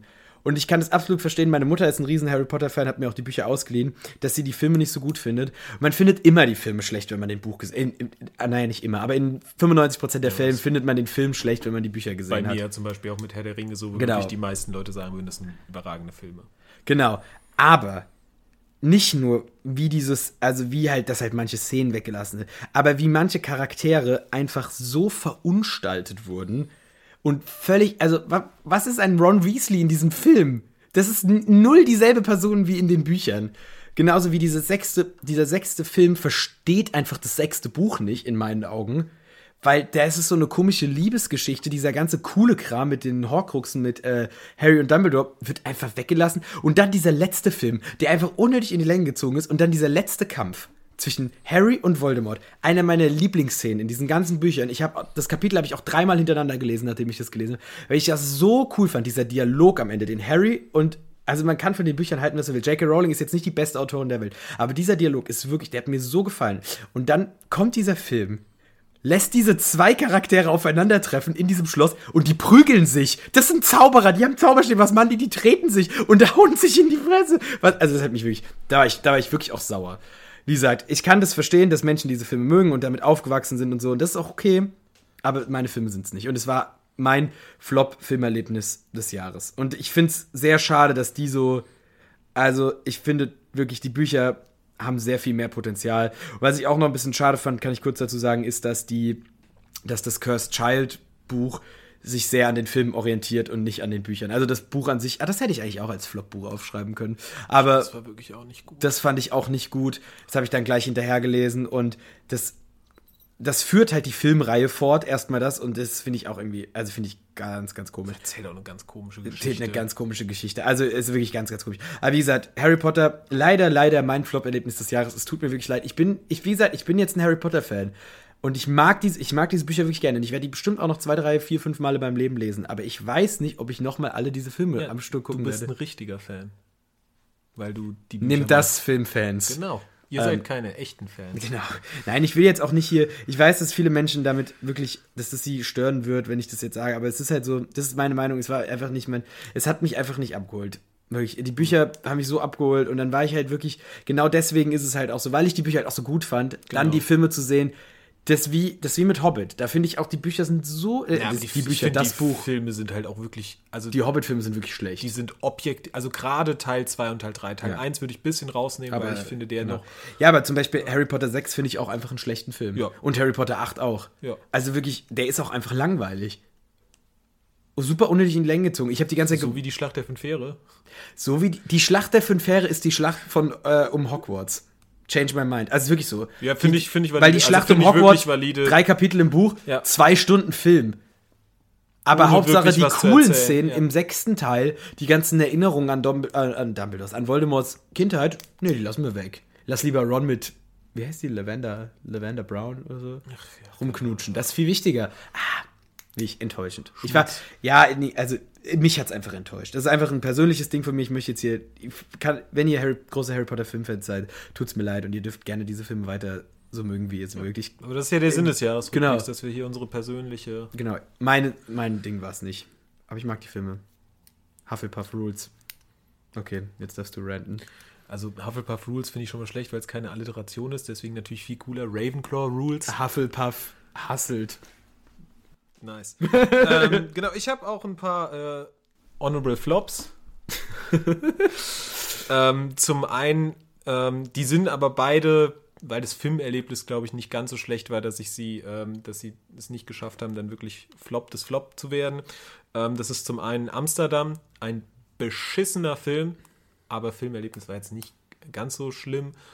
Ähm, aber oh, so ein langweiliger Glück und unnötiger und ah, äh, wirklich die Dialoge so ekelhaft geschrieben, irgendwie so ein und so ein Oscar-Bait, so, ah, nee, ekelhafter Film. Dann, äh, Küss mich Mistkerl oder auch The Hating Game auf Englisch. Stimmt, das Also- war ja auch noch dieses. Also, also abgesehen davon, dass der Titel absolut beschissen ist, ähm, das, den Film haben wir in der Sneak gesehen, wir haben ihn nicht zu Ende gesehen, aber das, was wir gesehen haben, war wirklich, also das war für mich auf jeder Ebene filmisch beschissen. Also die Geschichte war beschissen, die Schauspieler war beschissen, die Musik war beschissen, der sah Ja. beschissen aus und ja, so un, der hat in mir nur Unverständnis ausgelöst, wie so ein Film finanziert werden kann aber mein Flop-Erlebnis. Und das ist ein Film, nach dem war ich so sauer, dass ich alleine ein Murmeltiers erstes Mal aufnehmen musste, weil ich hart abrenten musste und wirklich, ich kann nicht verstehen, also ich finde, es ist immer wichtig so, dass man ne, ein Kunstwerk in seiner Zeit sieht und auch manchmal Kunstwerk und Künstler trennt so ein bisschen. Aber bei Gone with the Wind, vom Winde verweht, kann ich das nicht. Weil dieser Film, ich finde den inhaltlich so beschissen. Das ist ein Film, den konnte ich auch nicht in einem Mal gucken. Ich glaube, ich habe den dann am Ende in drei Sessions geguckt. Und nach jeder Session war ich komplett wütend und mein Tag war quasi versaut, weil ich finde den, was der erzählt, übrigens glaube ich, gab es auf Amazon keine Triggerwarnung vor dem. Und er ist hart rassistisch, sexistisch, Uff. über alle Maßen diskriminierend. Ähm, und sicherlich ist es irgendwo beeindruckend, was da gefilmt wurde für wann, von wann ist der aus den 30ern oder so, 20ern, irgendwie sowas? 30er, glaube ich. Ich weiß es jetzt nicht aus dem Kopf. Aber wirklich ein Film, der mich so sauer gemacht hat. Und ich, vermutlich gibt es viele Filmkritiker, die das trennen können, dass das ein unglaublich rassistischer Film ist und auch für seine damalige Zeit durchaus rassistisch war. Aber also dann finde ich die Geschichte, die sich drumherum dreht, auch nicht gut, weil es so sehr melodramamäßig ist und so hart kitschig teilweise und auch wie, wie schön dann die äh, Liebe der beiden Hauptcharaktere ist, als er sie endlich mal so richtig vergewaltigt. Das ist schön. Äh. Und wirklich ein so beschissener Film. Und nur wenn ich drüber rede, macht es mich wieder so sauer. Und das ist. Oh, wirklich kein Film hat dieses Jahr so viele schlechte Gefühle in mir ausgelöst wie vom Winde verweht. Und ja, ich nee, und wenn du sagst bei Harry Potter, du kannst Leute verstehen, die es mögen, so, ich kann nicht verstehen, wie man heutzutage mit einer weltoffenen Sicht diesen Film schauen kann. Und ich also ich kann nicht, ich kann nicht nachvollziehen, wie man da Künstler und Kunstwerk und Kunstwerk in seiner Zeit betrachten kann, weil dieser Film es wirklich in einem durchmacht und so wie der Rassismus einsetzt, so, das hat mich nur sauer, nur traurig gemacht und ähm, noch schlimmer ist das natürlich, wenn das Filme auch heutzutage noch machen. Ne? Siehe Bone Tomahawk. Ähm, wo ich es auch sehr schwierig finde, wenn Seiten den empfehlen. Hallo Cinema Strikes Back. Aber ähm, vom Winde verweht hat mich von vorne bis hinten nur sauer gemacht. Okay. Jetzt können wir wieder über was Positives ja, reden. Positives. Ähm, Flop, äh, positive Flops. Äh, nein, Top Film des Jahres. Da bin ich, ist mir sehr schwer gefallen, da habe ich auch sehr viel hier durchgestrichen, weil ich habe sehr, sehr viele gute Filme gesehen. Also es war ein sehr gutes Film. Genau, genau, also weil ich muss ganz Sommer, kurz zwei Honorable Mention, Honorable Mentions machen. Ähm, und zwar die, die es nicht in die Honorable Mentions geschafft haben, das erwähne ich die nur ganz kurz. ähm, Everything Everywhere All at Once und Licorice Pizza, zwei super gute Filme. Wir haben über beide geredet im Podcast. Wirklich gut. Ich will nicht zu viel reden, weil die sind nicht meine Honorable Mentions, aber wirklich, wirklich objektiv sehr, sehr gute Filme. Dann ähm, meine zwei Honorable Mentions habe ich eher aufgeschrieben wegen der Erlebnisse mehr. Und zwar einmal die wilden Kerle. Wir haben einen die wilde Kerle Filmmarathon von allen sechs Filmen gemacht. War ein lustiges Erlebnis, einfach. Ähm, also wir beide und eine Freundin. Das war sehr cool und hat irgendwie Spaß gemacht und deswegen schreibe ich das auf und ich habe mit wilde Kerle Kindheitsfilme und so und die nochmal so als Erwachsener zu sehen und zu sehen, was das echt für Kackfilme sind, hat Spaß gemacht. Also hat wirklich Spaß gemacht. Ähm, war ein gutes Filmerlebnis. Weiteren, weiteres Filmerlebnis war Herr der Ringe Marathon. Haben wir nicht in einem Tag gemacht, haben wir in zwei Tagen gemacht. Aber auch ähm, wir beide und Victor, die ganze Sache, die sich darum gesponnen hat, mit dem wir laufen nach Mordor und ähm, wir haben die Filme geguckt. Ich habe die Filme zum ersten Mal geguckt, nachdem ich die Bücher gelesen habe, konnte das ein bisschen betrachten. War auch super cool, hat auch super viel Spaß gemacht. War ein Top-Erlebnis. Aber was mein Top-Erlebnis-Film dieses Jahr war, was auch ein sehr, sehr, sehr, sehr, sehr guter Film war, war The Batman mit Robert Pattinson. Ich als großer Batman-Fan. Ich trage übrigens gerade einen Batman-Pulli. Schade, dass wir diesen Podcast nicht mit Video aufnehmen. Ähm, ich. Demnächst dann vielleicht. Genau, jetzt, wo wir auch angefangen haben, Co ähm, ähm, Comics zu lesen, Videos zu lesen, Comics zu lesen, ähm, ja, wirklich bin ich ja mehr auch so in das reingerutscht, in diese Dark and Gritty Gotham und Batman und so.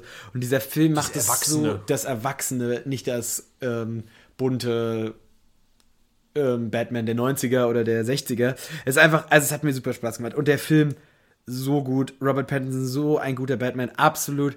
Allein schon Something in the Way von Nirvana in diesem Film. Boah, so gut in dem Trailer. Ah, ist er einfach.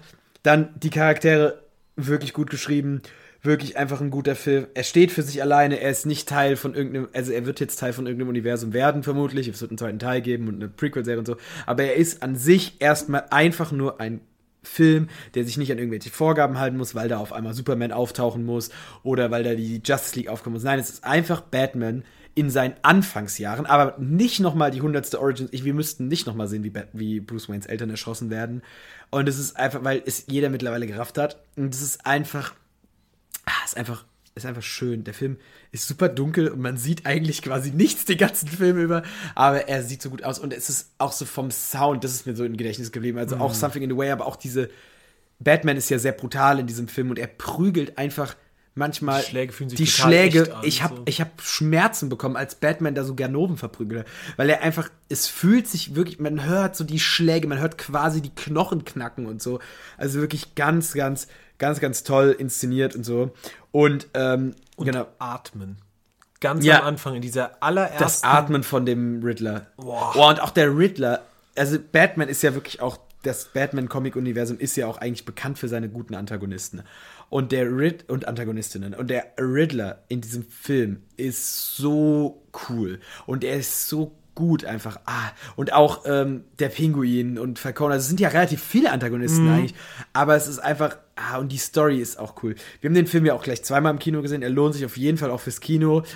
Ähm, was ich ein bisschen schade fand, war, wir haben ihn zuerst auf Englisch geguckt, gell? Nee, wir haben ihn zuerst auf Deutsch geguckt, mhm. weil die, die deutsche Synchro das ist jetzt wieder Meckern auf höchstem Niveau und äh, die Englisch gucken ist viel besser. Ähm, verkackt einen Witz, äh, verkackt ein Rätsel von, ja. von Dingens. He lies still, er liegt still, funktioniert halt einfach nicht. Ich weiß nicht, ob man es besser hätte lösen können, indem man einfach gesagt, jetzt einfach im Englischen gelassen hätte, weil so ergibt das ganze Rätsel vom Joker, äh, vom Riddler nicht so viel Sinn. Ist ein bisschen schade. Aber ähm, im Englischen auch absolut zu empfehlen. Robert Pattinson nicht ganz so schlimm am Nuscheln wie sonst. Man versteht ihn eigentlich ganz gut. Ähm, genau, auch und Catwoman auch super cooler Charakter Total, in dem Film. Ja, und einfach so, oh, diese Szene, diese Verfolgungsjagd mit dem Batmobil, auch wenn dies angeht, dieser Sound und Der so. Sound ist Es ist in manchen Stellen Stärke. ganz, ist manchmal ein bisschen unrealistisch, wie er zu dem Batmobil kommt und so, aber das ist, es ist Batman. So, es ist immer noch eine, eine Comicwelt. Aber es ist einfach, ah, der Film funktioniert einfach super gut und der hat mir super viel Spaß gemacht und ich freue mich jetzt tatsächlich darauf, dass ich habe am Anfang gedacht, cool, ein Film und dann ist vorbei. Mhm. Ich freue mich tatsächlich darauf, wenn es da einen zweiten Teil von gibt, weil wurde ja ein bisschen angeteased mit dem Joker und ja. so. Ähm, die Deleted Scene mit dem Joker ist auch sehr cool. Die ist leider nicht in den Film geschafft. Ich weiß nicht, ob du die ja, mal angeguckt hast. Ähm, genau, also hat mir wirklich gut gefallen. Und dann haben wir ja auch diesen Year One Comic von Batman gelesen, der ja quasi die Vorgeschichte wieder zu dem ist. Also auf dem der so ein bisschen beruht, der Film.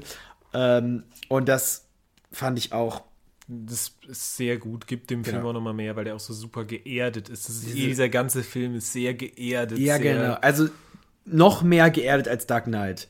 Dark Knight finde ich ist auch nicht geerdet. Ja, aber Dark Knight ist sehr so, es ist halt auch sehr realistisch und so und nicht so bunt und hier Batman hat so Schlittschuhe und es gibt keine Batnippel und so. Ja. Also Dark Knight ist Dark Knight ist ein wirklich ich bin mir noch nicht sicher, ob The Batman nicht vielleicht sogar besser ist als Dark Knight, weil Dark Knight war für mich vorher ganz klar der beste Batman Film, vielleicht sogar der beste Superheldenfilm, aber ich weiß nicht, ob The, ob The Batman, also ich muss sie beide noch mal sehen, vielleicht ja. ist The Batman wirklich einfach auch es könnte wirklich, der hat Chancen, der beste Batman-Film. Der, Wenn man es auf also ich finde, The Dark Knight ist vielleicht der etwas bessere Film, aber ja. wenn du es als Batman-Film, als Film, der auf einem Superhelden-Comic basiert, würde ich vielleicht auch sagen, dass The Batman das besser einfängt, die Welt besser einfängt. Und ich ja. würde trotzdem sagen, The Dark Knight ist insgesamt der bessere Film, aber als Batman-Film, als Superhelden-Comic-Verfilmung würde ich vielleicht schon sagen, auch, dass The Batman besser ist. Ja. Als Genrefilm The Batman, als Film generell The Dark Knight. Das kann sehr gut sein, ja. Also wie gesagt, wirklich guter Film. Hat mich sehr viel beschäftigt noch im Laufe des Jahres. Deswegen mein Filmerlebnis uh, des Jahres. Guter Film. Guckt ihn euch an. Auch wenn ihr keine Batman-Fans seid. Okay. Du hast äh, viele Dinge genannt, die bei mir auch draufstehen. Deswegen würde ich die überspringen und ein paar andere Filme nennen, die es bei mir nicht in die Honorable Mentions geschafft haben. Die Honorable, Honorable Mentions. In die Honorable, Honorable Mentions. Und zwar äh, Triangle of Sadness, The Menu und Bones and All, die jetzt alle erst gegen Ende des Jahres kamen, was ziemlich cool ist, was das Filmjahr angeht. Ja. Ähm, die alle ihre Stärken hatten, teilweise sehr witzig waren, teilweise sehr beeindruckend waren und ähm, die ich alle empfehlen. Ich glaube, ich weiß nicht, ob ich Bones and All empfehlen würde, dass der zwar ein sehr guter Film ist, aber der äh, starke Nerven benötigt. Aber ansonsten gerade Triangle of Sadness und The Menu würde ich uneingeschränkt empfehlen. Genau. Ich habe bei meinen Top Honorable Mentions ähm, theoretisch auch The Batman, aber das lasse ich mal weg, da hast du jetzt sehr viel zu gesagt. Und dann habe ich da The Li äh, Licorice Pizza stehen. Ganz am Anfang des Jahres, für mich der Feel-Good-Film des Jahres. Ja, da ist man so, so leicht aus diesem Film so rausgekommen. Der war so schön, so, so schön gefilmt. Die Darsteller haben Spaß gemacht. Und ähm, ich könnte auch nicht mehr genau sagen, worum es in dem Film ging, weil der auch manchmal gesprungen ist und teilweise so Sachen erzählt hat. Aber der war so, so erleichternd. Der hat einfach ein absoluter Feel-Good-Film. Wenn es euch mal nicht so gut geht und so, dann schaut euch Licorice Pizza an, weil der erleichtert ein bisschen die Seele einfach. So. Ja, den könnt ihr auch mit euren Eltern einfach mal an so einem entspannten Sonntag, Sonntag Jo. Das ist genau Also- so ein Film, wo man, wo man vielleicht auch sagt, so, oh, ich will jetzt nicht aus dem Bett raus, aber ich möchte irgendwas gucken, was mich jetzt einfach, was mir so ein bisschen das Herz erwärmt, dann guckt Licorice Pizza. Ja. Ähm, genau, meine zweite Honorable Mention und die muss sein, das ist mir erst ein bisschen später aufgefallen, es ist, bezieht sich auf Filme, aber es ist mehr eine Person. Und es ist eine Person, die mich in diesem Jahr vermutlich wie keine andere Person beeinflusst hat, und zwar ist es Nicolas Cage. Wer? Nicolas fucking Cage! Boah, das wird. Das ist laut. Das ist sehr laut, ja. Headphone Users re, re, re IP, äh, RIP. Ja, gut, das. Ja, wir hätten es vorher sagen RIP. sollen. Ja, sorry. Ähm, genau, denn ich habe irgendwann, also ich bin schon immer jemand, der sagt, oh, Nicolas Cage ist eigentlich ein ganz guter Schauspieler und ich finde es auch immer ganz witzig, den, ich habe früher immer so getan, so, hä, Nicolas Cage ist mein Lieblingsschauspieler, weil der ja auch doch sehr zum Overacting neigt und dann habe ich Face Off, glaube ich, gesehen, irgendwann im Frühjahr und danach habe ich noch irgendwie, ich habe zwei Nicolas Cage Filme. Pick? Nee. Nee, ich hab, was habe ich noch gesehen? Ähm, den, wo er, wo er hier der, der äh, Detektiv ist, der irgendwie so einen Mord in einer Stunde irgendwie aufklären muss oder so. Äh, ah, wie heißt denn der? Egal, ich glaube irgendwas mit Eis, irgendwas mit Augen. Ähm, Snake, nee. Ach, irgendwie sowas. Egal.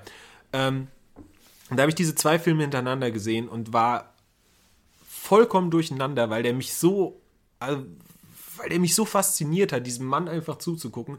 Und dann habe ich so ein bisschen, einen ersten bisschen künstlichen, dann aber auch irgendwann so einen echten Cage-Hype in mir aufgebaut. Und den habe ich, und dann habe ich gesehen, was habe ich gesehen? Ich habe Mandy gesehen, den ich gar nicht mal so gut fand. Ich habe Pick gesehen, den ich überragend fand.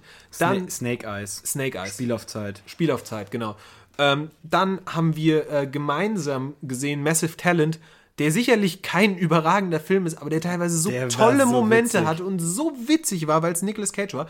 Dann habe ich, ähm, vielen Dank hier nochmal, einen lebensgroßen Nicolas Cage-Aufsteller von Massive Talent bekommen. Alter, der ist Und so cool. Der ist so cool und der steht in meinem Zimmer und der wacht über mich, wenn ich schlafe. Ich habe mich noch nie so sicher gefühlt, wie äh, als Nicolas Cage mir beim Schlafen zugeschaut hat.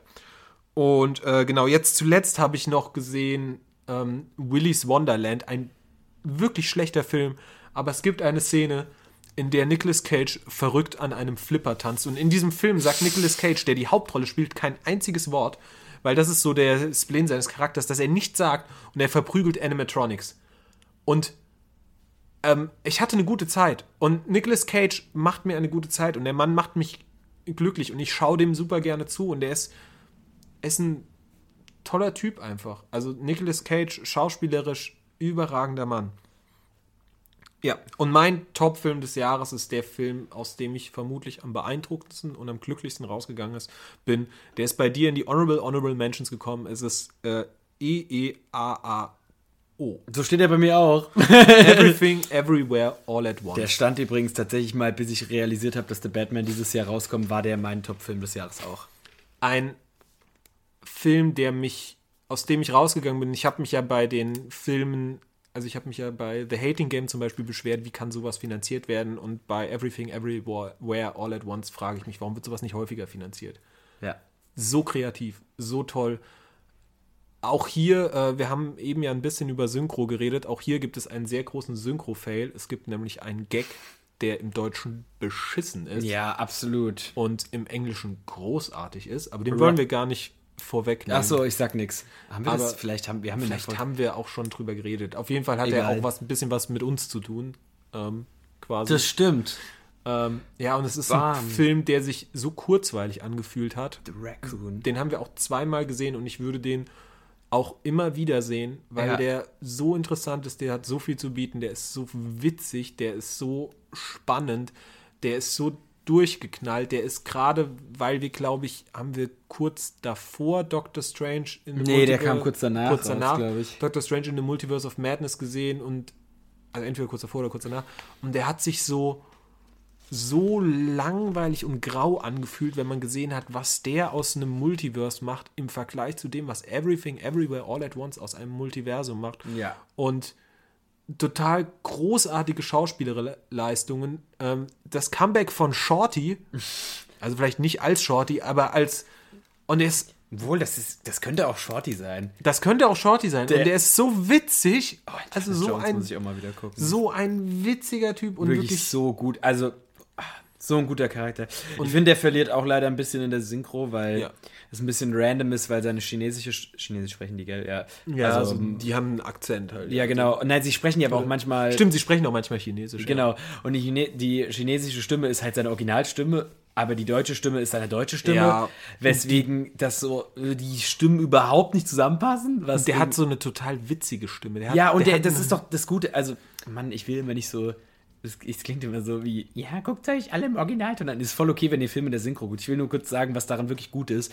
Ähm, dass seine, sein Multiversums-Ich ja so eine ganz tiefe Stimme hat und er hat so eine ganz hohe Stimme. Mhm. eine ganz hohe. Also wirklich, er spielt ja, er schauspielert sich ja ganz häufig, äh, er spielt sich ja, spielt mit sich selbst Genau. quasi. Und, aber er spielt halt zwei so komplett verschiedene Charaktere und man merkt es an der Stimme und sowas finde ich halt immer, das ist einfach gut. Es ist super Und das gut. geht halt leider, leider, leider in der Synchro verloren. Und es gibt zum Beispiel auch eine, also für mich eine der stärksten Szenen dieses Films, in der wird gar nicht geschauspielert, sondern da stehen nur Texte auf der Leinwand. Ja. Und das ist für mich eine der Die ist so gut mit den die Steinen. Ist, die ist so großartig Ja. und so kreativ und darauf zu kommen. Und sicherlich hätte man sich bei den äh, Regisseuren, den, ich glaube, Daniels, äh, Daniel heißen die beiden und nennen sich The Daniels. Geil. Ähm, man hätte sich denken können, weil die haben vorher Swiss Army Man gemacht, wo ähm, Daniel Radcliffe eine äh, furzende Leiche spielt, Nice. die als äh, Sch Schweizer Taschenleiche funktioniert quasi und alle Hey, der möglichen Sachen besser als seine Rolle in Harry Potter. Sorry, ich habe ich hör auf über Harry Potter zu ranten. Ähm, sicherlich besser. Aber ich finde, Everything Everywhere All at Once setzt an skurrile, skurrilen Dingen noch eins drauf und Ja. der ist und, und trotzdem auch so schön und so berührend und das ist ein Film, der meine Augen ein wenig nass gemacht hat, weil ich die Familiengeschichte total toll finde, Ja. die sich da auch im, die sich da abspielt und ähm, ja, also für mich das Filmerlebnis des Jahres, ein absolut beeindruckender Film und sicherlich jetzt schon einer meiner absoluten Lieblingsfilme und das in der Kürze zu schaffen, ist stark. Ja. Jo. Dann äh, würde ich weitermachen mit unserer Letzte Kategorie. letzten Kategorie. Oh, wir sind auch schon bei. Ja, wir, es wird ein sehr langer Podcast, aber das ist okay, weil Ja. wir haben in letzter Zeit nicht viele Podcasts gemacht, also teilt euch den halt vielleicht in Portionen auf. Ja, hört jede Kategorie nacheinander.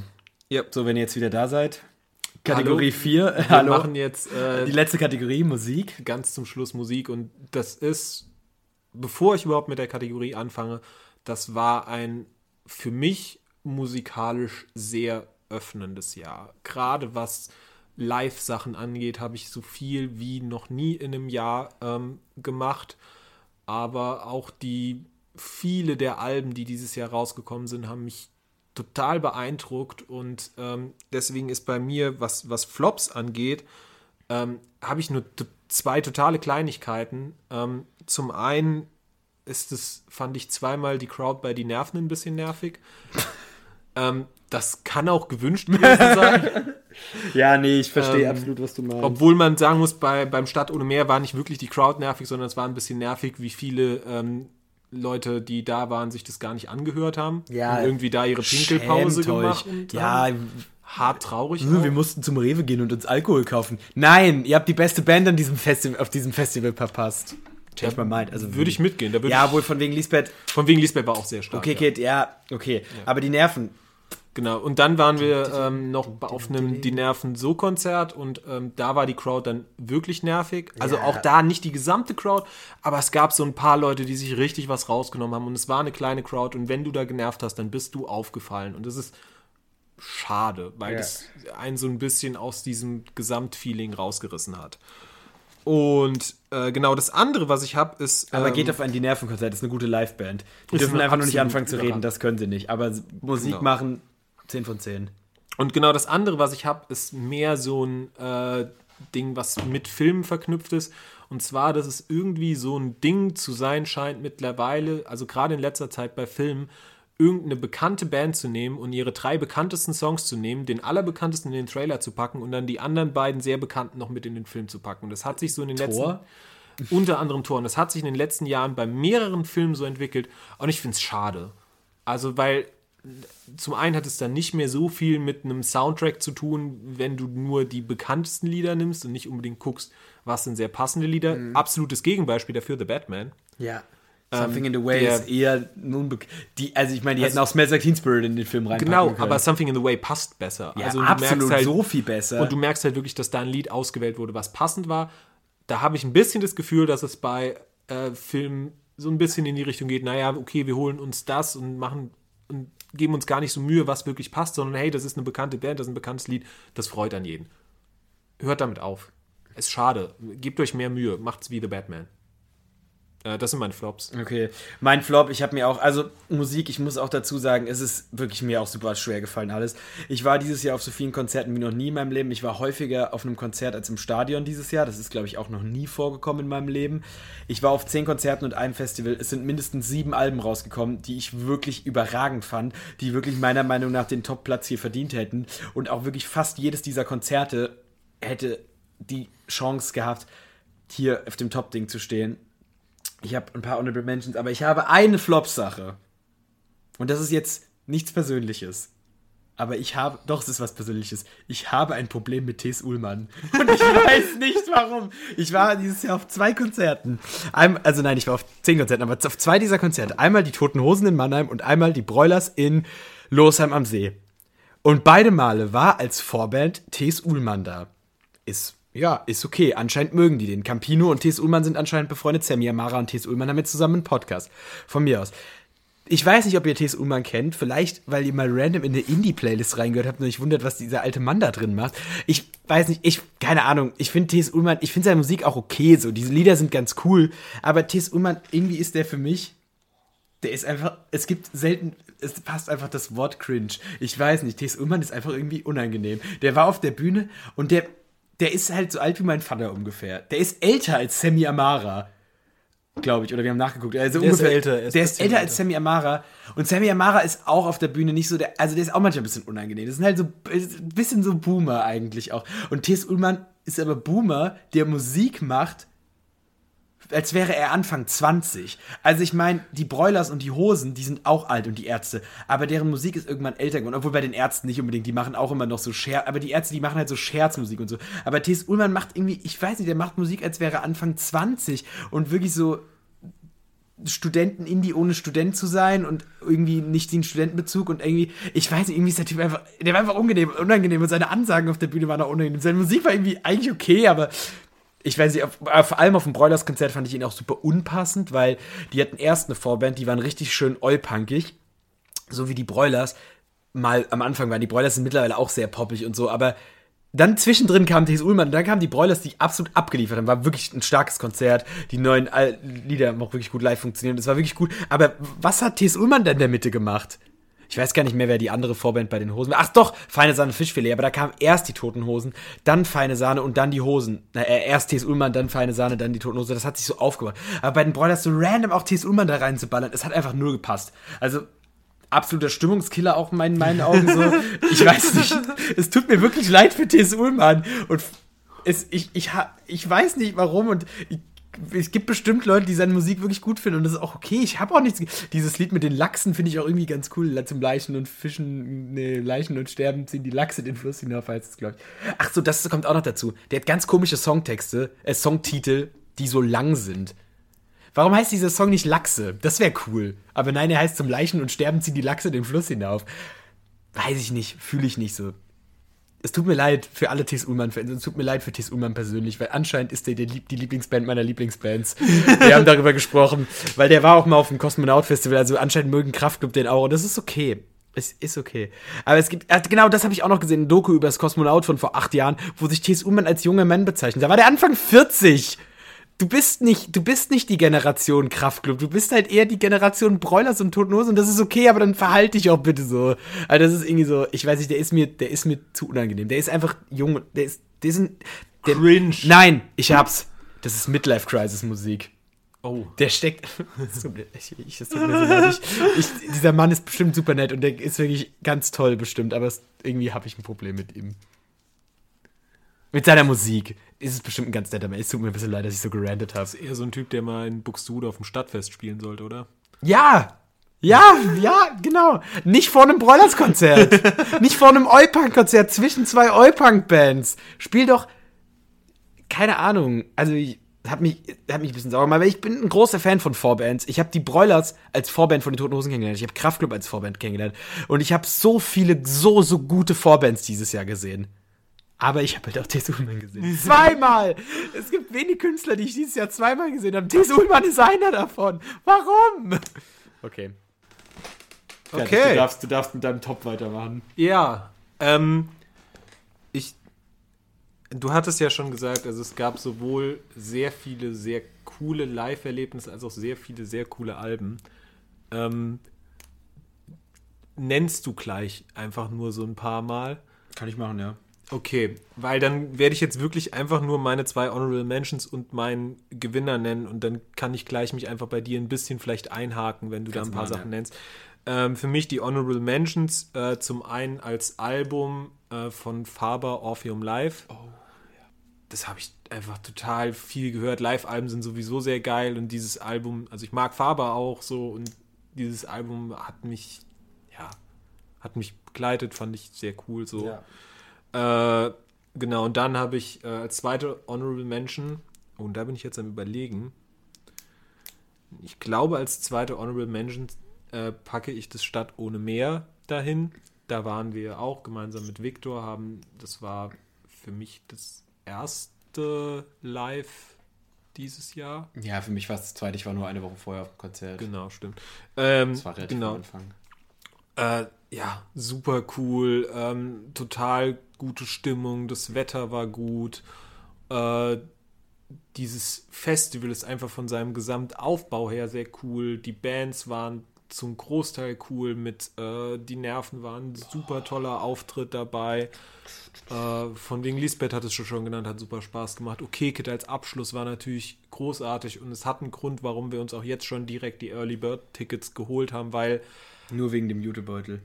Nur Wegen wegen, des Jutebeutels. Ähm, nee, weil uns einfach dieses Festival dafür, das ist, es ist natürlich dann auch ein Gießen-Representer-Ding, aber es ist so, es hat total viel Spaß gemacht und es hat Lust auf mehr Konzerte gemacht. Es hat für mich sehr gut dieses Jahr damit begonnen und ähm, genau. Und für mich mein Musik-Highlight des Jahres und das hätte ich vor dem Jahr sicherlich nicht gedacht, weil ich das Ticket auch sehr spontan erst geholt habe, ähm, war das Blond-Konzert in Frankfurt. Und äh, Das war toll. also, das hat mich total überrascht. Also, sich, ich habe schon mal Blond gehört, so, weil, wenn man Indie hört, stolpert man auch irgendwann über Blond, aber jetzt nicht so wirklich aktiv, ähm, sondern halt durch irgendwelche Indie-Playlists. Und dieses Konzert hatte so eine angenehme Atmosphäre. Also, ich weiß nicht, ob ich je bei einem Konzert so, das so angenehm von dem Gesamt drumherum fand. So, ich fand niemanden unangenehm, da alle Personen wirkten irgendwie chillig und nett und äh, Wir waren die- auch mit coolen Leuten da. wir waren mit sehr coolen Leuten da, die ähm, das, was Blond auf der Bühne abgerissen hat, war natürlich total überragend. Ja. Die Vorband Powerblush waren super cool, haben uns auch, muss man schon sagen, noch weit in, danach noch inspiriert, dadurch, Ja. dass wir Armbänder für ihn gekauft haben und jetzt total im Armband selber machen Game drin sind. Und denen auf Instagram geschrieben haben. und sie uns geantwortet haben, weil Ja. wir Hilfe brauchten beim, beim Super, Armbänder super süß. Also hört, ich habe letzte Folge schon Powerplush erwähnt, hört euch Powerplush an. Ich weiß, es gibt, ich, ich bin gar nicht so ein Riesenfan von der Musik, aber diese Band, ich bin ein wirklich absoluter Fan von dieser Band. Die sind so süß alle. Hört, hört mehr Powerplush. Und ja, also so das, und da ging es mir richtig gut nach diesem Konzert und nach, nach diesem Gesamterlebnis, das so viel Spaß gemacht hat. Und deswegen ist es dann für mich am Ende des Jahres, und sicherlich ist da ein bisschen Recency Bias drin, weil es nicht so lange her war, aber ähm, das, wo die komplette Recency Bias hätte drin sein können, hat es nicht geschafft. Das wirst du aber vermutlich erwähnen. Ja. Ähm, genau, und dann ist es für mich das Blond-Konzert in Frankfurt gewesen. Nice. Okay. Ja, also ganz kurz, gute Alben dieses Jahr. Du hast Farbe angesprochen. Ich mache mal so ein kurzen, Mhm. kurzes Recap. Relativ am Anfang des Jahres Alligator und Casper. Sehr, Beides sehr gute sehr Album. gut. Also ähm, Rotz und Wasser, wirklich gutes Album.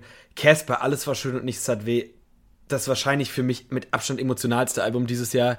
Wirklich, ich, wenn ich die Musik höre, ich könnte heulen. So ein gutes Album. Absolut. Ähm, dann das neue Kraftclub-Album, aber dazu komme ich gleich noch. Äh, das Die Nerven-Album, wirklich, also wahrscheinlich, das kann von mir aus, das wird wahrscheinlich 100.000 Kritikerpreise abräumen. So gut, also wirklich so starke Überragend Texte, auch, ja. überragende Musik, überragend produziert, wirklich absolut empfehlenswert. Ich sterbe jeden Tag in Deutschland. Was, wie kann man so ein gutes Lied schreiben? Europa, wirklich pff, Mindblow, also wirklich so gut. Das von wegen Lisbeth-Album auch wirklich stark, ähm, gut zum Einschlafen, aber auch ähm, super coole Lieder. ähm, Augen 2, Banger. Ähm, Äh, dann hier, ich, äh, ich suche mein Bier. ja, genau. Wenn Sie mir irgendwann helfen, ich suche gerade mein Bier. Das Mia Morgan Album, auch wirklich, wirklich, wirklich cool. Ähm, dann, Darüber hatten wir auch, glaube ich, mal in einem. Das, Darüber ist, haben- ist das nicht unser erstes Moment hier? das kann gut sein. Und Ähm, dann, das ist jetzt auch eine Honorable Mention. Von, nee, da komme ich gleich zu. Ich habe noch ein Album, das ist aber eine Honorable Mention von mir. Dann Konzerte, mache ich auch ein ganz kurzes Recap. Ich war am Anfang des Jahres im Spiritbox-Konzert, Metalcore aus Kanada, glaube ich. Absolut geil, absolut sympathische Vorband, mit denen ich mich später auch noch unterhalten habe. Dann Stadt und Meer, hast du schon gesagt. Dann die Toten Hosen habe ich schon erwähnt, war alles gut bis auf T.S. Ullmann. Dann die Broilers, war alles gut bis auf T.S. Ullmann. Ähm, es tut mir so leid, T.S. Ullmann. Ähm, dann, ähm, Hey, T.S. Ullmann hat richtig viel äh, Zeit hier in diesem Podcast bekommen. Also Genau. Kann er sich doch freuen, dass er Genau. ein Flop Ach so, war. das Toten Hosen Konzert muss ich auch noch ein bisschen dazu sagen. Fünftes Toten Hosen Konzert. Äh, und es wird irgendwie nicht. Also ich gehe da immer mit meinem Vater zusammen, das ist irgendwie ein sehr zusammenschweißendes Erlebnis immer. Also finde ich wirklich cool. Ähm, bei den Brothers war ich auch mit meinem Vater. Dann Vega, auch absolut geil. Ich kannte zwar nicht wirklich so viele Lieder und ähm, bin eigentlich auch gar nicht so der riesen Vega-Fan, aber der hat einfach Casper auf die Bühne geholt für zwei Lieder. Das da bin ich fast gestorben. Und halt einfach absolut Abriss. Also der hat diese Jahrhunderthalle in Frankfurt einfach zerstört. Wirklich, wirklich stark. Ähm, dann einen Tag später, hallo, dann einen Tag später, ähm, die Ärzte in Mannheim. Auch ein so gutes Konzert. Ich war auch mit meinem Vater da. Einfach, ich habe also wirklich, ich habe noch nie in meinem Leben auf einem Konzert so gelacht. Das Konzert ging dreieinhalb Stunden gefühlt. Die haben gefühlt davon drei gelabert klassisches die Ärzte-Konzert, super kranke Setlist, weil einfach so random, einfach kaum Lieder vom Neuen, aber so random aus deren Diskografie die, so die Sahnestücke rausgepickt. Wirklich, wirklich stark. Man hat gemerkt, die hatten wieder Spaß zusammen auf der Bühne. Dann dazu komme ich gleich. Blond-Konzert, hast du schon erwähnt. Ja. Brauche ich nichts mehr zu sagen. Die Nerven, hast du auch schon erwähnt, brauche ich auch nichts mehr zu sagen. Kraftclub, dazu komme ich gleich noch. Ähm, gut, dann meine Honorable Mention. Das ist jetzt wirklich, das ist der allerfeinste Indie. Da habe ich mir jetzt was rausgepickt. Und nur deswegen als Honorable Mention. Lischko. Das neue Lischko-Album, ich habe es schon in, den, in der Entweder-Oder-Frage erwähnt. Die Band von dem Live-Gitarristen von Mia Morgan und dem Live-Bassisten von Drangsal, Lukas Korn und noch zwei anderen. Ein absolut, dieses Album schreit einfach Indie und ich bin ein sehr großer Fan davon, das heißt Brennen, ähm, das Album und es ist wirklich super cool. Ich würde da jetzt auch gleich mal ein bisschen was vorweggreifen und würde den einen Song, weswegen ich die Band entdeckt habe, und zwar Fremd, der ist nämlich featuring Drangsal, deswegen wurde er mir auf Spotify vorgeschlagen. Ähm, wirklich guter Song, den packe ich auf die Playlist, das greife ich jetzt schon mal ein bisschen voraus. Wirklich, wirklich gutes Album, hört sich an. Ich hoffe, dass endlich mal meine Schallplatte kommt. Das ist auch erst vor einem Monat oder so rausgekommen, also noch gar nicht so alt. Ähm, wirklich, wirklich stark. Dann habe ich als zweite Honorable Mention habe ich auch das Blond-Konzert. Oder vielmehr, ich habe aufgeschrieben Blond gesamt, weil ich habe Blond auch als Vorband in Berlin von Kummer gesehen. Habe dieses Jahr dies, ungefähr das ganze Jahr diese Blondkappe getragen. das ist für mich auch irgendwie so ein bisschen. Ich trage sie Ähm, erst seit dem Blond-Konzert. Ja, ich habe sie letztes Jahr auf dem, Blond, auf dem Kummerkonzert in Wiesbaden gekauft. Also wirklich, ich bin dieses Jahr nochmal ein sehr starker Blondinator geworden. Ich habe Bock auf dieses neue Album. ich fand die, Absolute die Songs, hier. die dieses Jahr rauskommen, sind Männer und du und ich und so wirklich so gute Songs mit so nicen Themen und so. Also wirklich Absolut. absolut empfehlenswerte Band. Also dieses Jahr ist wirklich, Blond ist in meiner Band-Rangliste sehr stark aufgestiegen dieses Same. Jahr. Weil es vorher so eine Band war, die ich mal so nebenbei gehört habe, ist Blond jetzt wirklich eine meiner absoluten Lieblingsbands geworden. Apropos Lieblingsband. Die Lieblingsband meiner Lieblingsband, mein, nein, die, meine Lieblingsband hat dieses Jahr, das ist jetzt mein, mein Top-Moment des Jahres. Und da habe ich wirklich, das ist jetzt Schummeln vom Allerfeinsten. Hier steht, Top steht bei mir Kraftclub. Und ich fasse da jetzt sehr viele Dinge zusammen. Zum einen Kummer. Ganz anderes Projekt, aber selbe Person. Ich war in Berlin, ich habe davon schon gesprochen. Absolut, das wäre, das ist eigentlich mein Musikhighlight des Jahres, wenn ich nicht so schummeln würde. Ist, sind diese zwei Kummerkonzerte und dieser ganze Ausflug nach Berlin. Wenn ihr dazu mehr wissen wollt, hört euch die Folge an. Ich weiß gerade nicht, ah, ist das Kraftclub? Ihr seid eine Indie-Band, heißt die Folge, Ja, glaube ich. müsste Kraftklub Genau, da rede ich sehr, sehr viel darüber. Das war ein so schönes Wochenende. Das war ein, mein, wahrscheinlich mein Jahreshighlight. Es war, ach, es war alles toll. Wirklich, es war einfach toll. Und es war ein so schöner Abschluss für dieses Projekt Kummer. Und es hat einfach so viel Spaß gemacht. Dann das neue Kraftclub-Album Cargo.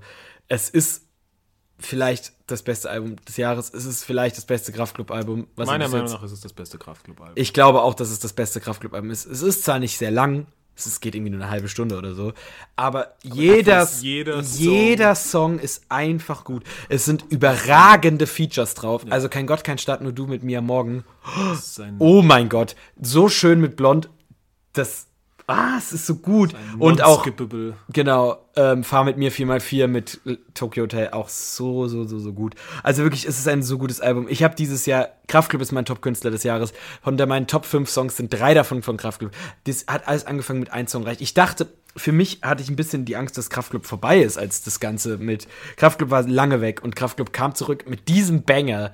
Also wirklich ein Song reicht, mein auch äh, absolut mein Song des Jahres. Spotify hat, ist da leider anderer Meinung, hat Europa auf die Eins gepackt.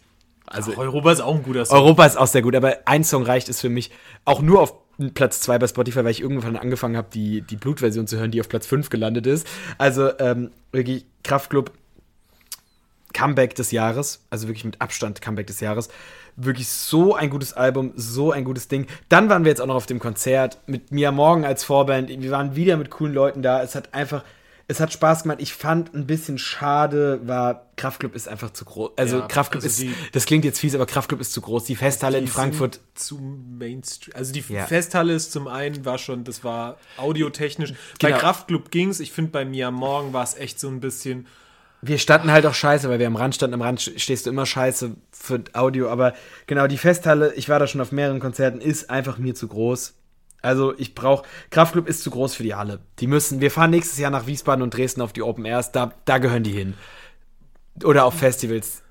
Große Hallenkonzerte sind's einfach nicht. Für mich war es aber auch dann, also was, was sich nicht die Schuld von Kraftklub ist, aber ich fand die Crowd Ja. auch nicht so geil wie, also gerade im Vergleich mit Blond, die eine kleinere Crowd hatten, Absolut. Wo, aber dafür hatte ich das Gefühl, die Leute sind da irgendwie mehr involved und irgendwie nicer insgesamt drauf, als es dann bei, bei Kraftklub irgendwie der Fall Ja, ja, war. absolut Also da waren natürlich auch super viele coole Leute bei Kraftklub, so gar keine Frage. Aber es waren auch echt so ein paar Leute, wo ich mir gedacht habe, oh, Ja, das ist halt das Problem und man hat halt so eine riesen Crowd. An sich das Konzert überragend. Absolut überragend. Setlist, Setlist. wirklich überraschend, weil sie das ganze Cargo-Album gespielt haben. Dann halt mit Mia Morgan und Blond zwei Feature-Gäste auf die Bühne zu holen. Ab- Also Mia. Morgan war erwartbar, wenn Mia Morgan Vorband ist. Aber dann noch Blond auf die Bühne zu holen, da in Frankfurt. Wirklich, wirklich, wirklich gut. Wie die Setlist auch ähm, strukturiert war, hat mir auch gut gefallen. Sie haben ähm, bei dir von Kummer gespielt, was ich auch super Das fand. Dieses in die, geil. in die Crowd gehen, das machen die schon immer. Sie haben leider nicht mehr ihren, früher haben sie immer eine Bühne in der Crowd aufgestellt und haben dann einen ähm, Stage-Dive-Wettbewerb zurückgemacht. Meistens ohne Max, weil der hat Schlagzeug noch meistens auf der Bühne gespielt. Wer von denen vier zuerst wieder an der Bühne war, hat sehr häufig Till gewonnen übrigens, muss man dazu sagen. Also hat mir auch immer gut gefallen, aber auch so dieses einfach mitten in die Crowd gehen mit den Instrumenten, sich einfach dahin zu stellen, alle um sich rum setzen. Hat leider nicht so gut funktioniert, dass- weil nicht alle sitzen konnten. Wie ist gesagt, halt die Festhalle- platzmäßig dann das Festhalle Schwierig. ist zu groß. Change my mind. Also es ist, die Festhalle ist keine gute Konzertlocation. Es tut mir leid, aber Felix Kummer war sehr angetan von der, von der, von der Festhalle und das ist auch okay. Und für, für einen Künstler war das, aber als Zuschauer ist die Fässer in meinen Augen einfach zu groß. Aber sonst so. Ja, ähm, und die Garderobe war beschissen. ja, die Garderobe war kacke. Und es war einfach so, ja, keine Ahnung. Nächstes Jahr Open Air wird geiler. Ich glaube, das wird einfach. Vor allem Wiesbaden Schlachthof ist eigentlich gar nicht so groß als Open Air Location. Ich war da ja schon mal. Also, bei den Broilers übrigens. Ähm, ohne war TS davor? Ullmann. Drangsal tatsächlich. Ah. Und noch ein paar andere. Also wirklich, ähm, tolle Location. Ich habe richtig Bock. Und es ist einfach, aber wirklich so, wie es gemacht war. Und dann das Glücksrad. Ich fand es ein bisschen schade, dass irgendeine Nummer auf dem Glücksrad stand, deswegen leider nicht dran kam. Dafür Scheiße in die Disco auch ein guter Song. Ich kann verstehen, dass sie mittlerweile ein bisschen alt geworden sind für ihn, aber er funktioniert einfach immer noch live. Irgendeine Nummer ist meiner Meinung nach, glaube ich, der bessere Live-Song. Die haben die damals gespielt, als ich schon mal bei Kraftklub war. Aber egal, egal, egal, egal. Ähm, was, Neue Chance im Sommer. Neue Chance im Sommer, wer weiß, was dann auf dem Glücksrad steht. Aber halt auch so Songs wie 500k live und Randale. Randale war. Wirklich, für. Randale habe ich mich auch nochmal zusammenreißen müssen, weil ich war eigentlich die letzten fünf Songs wirklich im Arsch. Ja, same. Und auch Also für ich war Songs schon relativ früh am Arsch, weil Ja. ich im ersten Songs für Moshpit genau, ja. dick einen gegen den Kopf gefressen hatte. Ich bin durch den Moshpit getanzt, das war cool. Das, das habe ich gesehen, ja. für ähm, Songs für Liam hat es bei mir auch leider nicht mehr gereicht. Ging. Stimmmäßig ging es bei mir auch irgendwann. Ich war auch körperlich einfach Ja, ja, bei. Songs für Liam Also weil ich aber auch noch- vorher ein Song reicht, mich nochmal richtig zusammenreißen ja, musste. same. Also Aber- da bist du ja auch nochmal voll reingegangen. Und Ähm, ja, war ein tolles Konzert. Wie gesagt, Crowd ein bisschen kacke und irgendwie Location nicht so cool, aber ja, egal. Also aber insgesamt, das war Kraftklub war die Band. Kraftklub hat das Jahr schon. Kraftklub hat mich dieses Jahr dominiert. Ja. Also es ist einfach so und es war einfach dieser Abschluss. Also es war auch so passend alles. Es kam ein Song reich und man war so gehypt. Und dann hat man aber noch mal Kummer noch mal abgeschlossen und dann war das vorbei für mich und dann ging, kam dieses Kraftklub eine Woche später und es war so, yes, geil, ey, Kraftklub ist back und so, Comeback des Jahres. Guter Abschluss. Okay. Und Kraftklub mein Musikhighlight des Jahres. das ist damit nicht nur der Abschluss deines Musikjahres gewesen, sondern auch unser Abschluss von dieser Folge, von, von unserem Jahresrückblick. Von dem Jahr, murmelte Murmelte. von dem Jahr, ähm, was nächstes Jahr kommt. Also wir haben, äh, so viel können wir sagen, wir haben den Podcast verlängert, also wir haben unseren RSS-Feed verlängert. Sonst hätte auch diese Folge übrigens nicht erscheinen können. Genau. Äh, das heißt, theoretisch besteht die Möglichkeit, dass wir Folgen bringen. Ähm, wie regelmäßig das sein wird, wissen wir nicht. Äh, Ja. wir wissen nicht genau, was nächstes Jahr kommt. Generell die Lust besteht immer noch. Äh, die große Quali Qualitätsoffensive, die wir irgendwann mal vor zwei Podcasts angekündigt haben, die wird nicht kommen. Aber ich denke, wir werden uns auf jeden Fall mal zwischen den Jahren ein bisschen Zeit nehmen, ein cooles neues Intro zu machen. Ja. Weil äh, das Ganze hier ist auch ein Staffelfinale. Das Ja, ist die stimmt. Folge 9. Ähm, wir wissen nicht, ob es eine zehnte Folge, Spezialfolge geben wird. Auch das äh, offen. Vielleicht ja, vielleicht nicht. Aber das wird das reguläre Staffelfinale sein. Ja. Und genau, im nächsten Jahr mal schauen, was kommt. Ähm, vielleicht gibt es irgendwann mal einen mit Bild, vielleicht nicht. Vielleicht äh, gibt es irgendwann wieder ein Reel, vielleicht nicht. Das ist alles sehr offen. Wir machen das, worauf wir Bock haben. Ja. Und wenn wir weiterhin Bock auf Podcasts haben, dann werden welche rauskommen, wenn was passiert, was cool ist. Ähm, Folgt unser Instagram, da, dann kriegt ihr alles mit. Genau. Folgt Ich unserem Instagram. denke, also ich habe auf jeden Fall Bock, gerade so nach den letzten Filmen habe ich so gemerkt, ich habe Bock auch mal immer mal wieder mal ein Murmeltiers erstes Mal reinzuschieben. Auch da haben wir ja auch gemerkt, so das muss ja nicht immer zu zweit sein, so Ja. gerade wenn es zeitlich nicht so ganz passt, so, aber ich denke, da wird auf jeden Fall ein oder zweimal wieder kommen. Vielleicht nehme ich mir auch nochmal Zeit, um über ein paar Filme, Honorable Mentions zu reden, die ich jetzt nicht so, für die ich jetzt nicht so viel Zeit hatte. Ähm, genau. Aber ja, der Podcast wird vielleicht in irgendeiner Form weitergehen. Irgendwas wird bestimmt Ja, kommen. irgendwas passiert. Also und, und wenn es irgendwann nochmal ein Abschluss ist. Ähm, das hier ist jetzt erstmal der Abschluss fürs Jahr. ja. Ähm, dementsprechend und der Abschluss dieses dieser Folge. Dementsprechend müssen jetzt, genau, du hattest es ja schon einen Song genannt, den du draufpackst. Fremd, Lischke und Ähm, und wir nehmen uns jetzt mal raus als Weihnachtsgeschenk für euch, dieses Mal zwei Songs pro Person draufzupacken. Wow, wie crank. Absolut, absolut nice von uns, so als kleines Weihnachtsgeschenk Ja. für euch. Ähm, genau, von mir, ich, ich packe als ersten Song rauf äh, Luna Araba von Chola Peschke. Jetzt schon der zweite Song von dem äh, guten Herrn. Denn äh, Schon noch dreist. ja, ich muss ein bisschen was zu dem sagen, weil ich habe das in der letzten Folge auch nicht so richtig wertschätzen okay. können, dass dieser Mann, der, der hat meinen meistgehörten Spotify-Song äh, erzeugt. Der hat mich total in italienischen Indie, italienischen Alternative reingebracht. Und Italienisch ist so eine wunderschöne Sprache. Ich verstehe quasi nichts, aber es ist so schön, Italienisch zuzuhören. Und da bin ich auch sehr dankbar an, den, an die sehr langsame Person, die mir ähm, diesen Künstler gezeigt hat und die mich eben auch dadurch in dieses Album hineingebracht hat. Also hier danke äh, äh, M.H. Ne? Und genau, also ja, italienischer Alternative ist es, ist es wirklich, hat mich, hat mich sehr beeindruckt und hat mich sehr in, in den Bann gezogen und hat mir quasi ein neues Genre so ein bisschen eröffnet, ähm, auf das ich jetzt voll Bock habe. Und deswegen bringe ich noch einen zweiten Song dieses Künstlers. Und das ist, glaube ich, damit der erste, gut, Kummer ist theoretisch durch, wir haben Kraftclub und Kummer-Song, glaube ich, drauf, ne? Wir haben, also, glaube ich, ein Song reicht und wir haben, äh, also ist, alles wird gut, glaube also ich. Also ist Felix auch zweimal, zweimal drauf. Felix zweimal. Felix zweimal. Genau, aber ja, das äh, wäre mein erster Song, den ich euch draufpacke und äh, genau. Was ist dein zweiter Song? Ja, ähm, ich war gerade, wollte gerade in die Playlist gucken, dann würde mir, wird mir auf einmal Best of Star Wars auf Spotify vorgeschlagen. Ich bin, geil. Das, da ist ein Titelbild von Endor. oh, geil. Passt irgendwie gerade. Ähm, mein zweiter Song ist eigentlich richtig dumm und ich habe den neulich nur aufgeschrieben. Wir wollten eigentlich den Podcast schon vor einer Woche aufnehmen, dann ist was dazwischen gekommen und da brauchte ich schnell einen Song und da habe ich den aufgeschrieben. Aber ich packe den jetzt trotzdem drauf. Und zwar, weil dieser Song in letzter Zeit mich sehr beschäftigt, warum auch immer, ja, obwohl ich weiß, hängt ein bisschen mit einer gewissen Person zusammen, aber ist egal. Irgendwie feiere ich den Song in letzter Zeit, auch wenn er sehr, sehr dumm ist. Und zwar Atzenmodus von BHZ. Ich dachte, es würde mit einem Tier zusammenhängen. Und zwar mit dem Haubentaucher, der in letzter Zeit in seichten Gewässern häufiger gesichtet wird. genau, ist wirklich dummer Song, aber er macht Spaß beim Feiern. Und es ist irgendwie, das ist ein Song, der irgendwie beim Feiern auch cool ist, der halt irgendwie dumm ist und zwar trotzdem aber Spaß macht und nicht Laila heißt und irgendwie so. Äh, ja ja, fickt, fickt, euch Leute, die auf allen Konzerten Laila schreien. Boah, ja, wirklich, wirklich, ihr boah. könnt euch wirklich mal, also ihr seid einfach unsympathisch. Ey, ihr seid wirklich menschlich gesehen. Ja.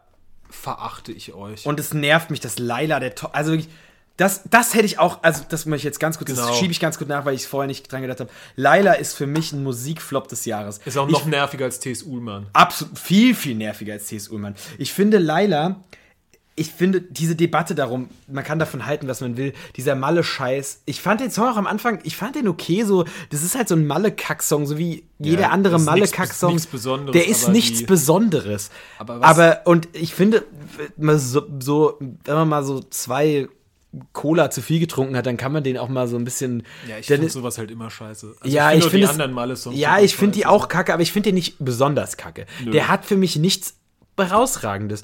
Aber aus diesem Song wurde eine Debatte und ich finde es okay, dass man so Songs kritisch betrachten kann, weil ich finde zum Beispiel super schwierig, dass meine kleine Cousine in der ersten Klasse dieses Lied mm. singt, dass Kinder bei mir in der Schule Erstklässler dieses Lied singen, finde ich einfach nicht geil, finde ich nicht nice, weil dieser Song ist für mich nicht für Kinder und ist, der soll auf Mallorca bleiben und man kann da mal kritisch, ich finde es legitim, da mal einen kritischen Blick auf diese Malle-Songs zu werfen und da vielleicht auch mal drüber nachzudenken, was man da von sich gibt. Weil dieser Song wirklich frauenverachtend und SexarbeiterInnen verachtend und einfach dumm ist. Also ja. einfach dumm. Aber da ist eine Debatte raus einfach, die irgendwie verständigt. Aber diese Debatte hat eine Front an Menschen hervorgebracht, die diesen Song aufs Heiligste verteidigen, die auf einmal auf die Idee kommen, dass das freiheitseinschränkend ist, wenn ich so einen Song, wenn ich kritisch auf so einen Song blicke. Das ist für mich eine Sparte Menschen, in die auch Menschen kommen, die, ähm, keine Ahnung, Fleisch essen, radikal verteidigen, die Tempolimit radikal verteidigen und so Sachen mit Freiheit. Absolut aber, ignorantes genau. äh, Herangehensweise. Und es ist bei diesem, und dies, also dann so zu ihrem Witz Nummer eins machen. Ja. Überall sich, die, sich Laila zu wünschen. So dieses, ich weiß nicht, wir waren doch auf diesem, was war das? Irgendwie Stadtfest hier in Gießen. Oh. Und da war eine Band, oh, die waren, das war, war eine Coverband, ne? Ja, so die Cover haben so Rocksongs gecovert. Das war okay. Und da gibt's Typen, die haben nach jedem Song sich Laila gewünscht.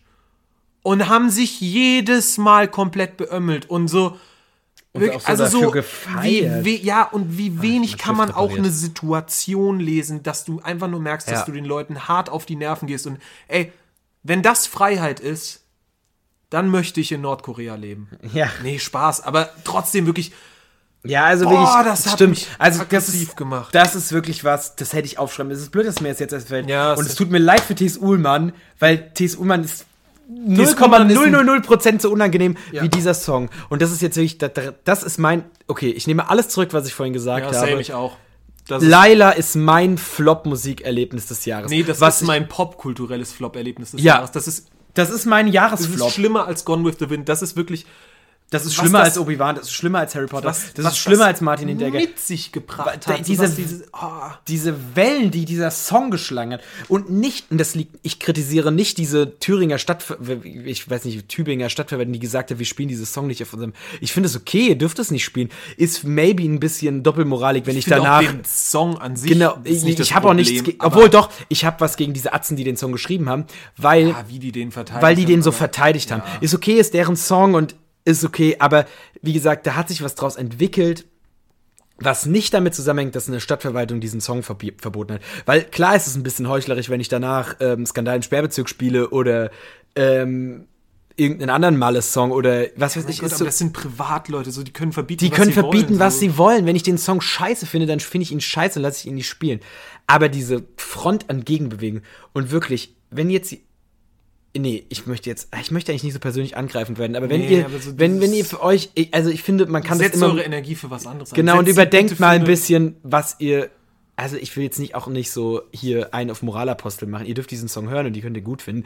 Ich finde ihn halt persönlich scheiße, aber Ich ähm, finde die politische Bewegung, die sich um Genau. diesen Song entwickelt Genau, hat, und wenn man super sagt- problematisch und hart schwierig. genau. Und das Ähm, ist so, ah, dieses, ich weiß nicht, dieses Jahr auch ich, generell so dieses ähm, Freiheitsding und ah, wie gesagt, es ist so, Ja, vor allem, leider verteidigen so ist für mich wie Tempolimit verteidigen und wie Fleischessen es, weil verteidigen. es halt nichts, also es hat in meinen Augen auch nichts mit Freiheit zu tun. Und ey, Leute, sprecht mal Sachen an, die wirklich ähm, freiheitsverbieten sind. Warum ist es in unserer Gesellschaft immer noch äh, so sozial und gesellschaftlich verankert, dass alle Leute in einem Job arbeiten müssen, der unbedingt, wo es primär Ja. darum geht, dass man Geld verdient. Warum, warum ist es in unserer Gesellschaft so verkannt, dass man etwas macht, woran man Spaß hat? Beziehungsweise warum ist es gesellschaftlich so drin, dass wenn wir einen Job machen müssen, an dem wir Spaß haben, dass man doch bitte nicht so viel Geld damit verdienen muss, weil du hast ja Spaß daran. ja.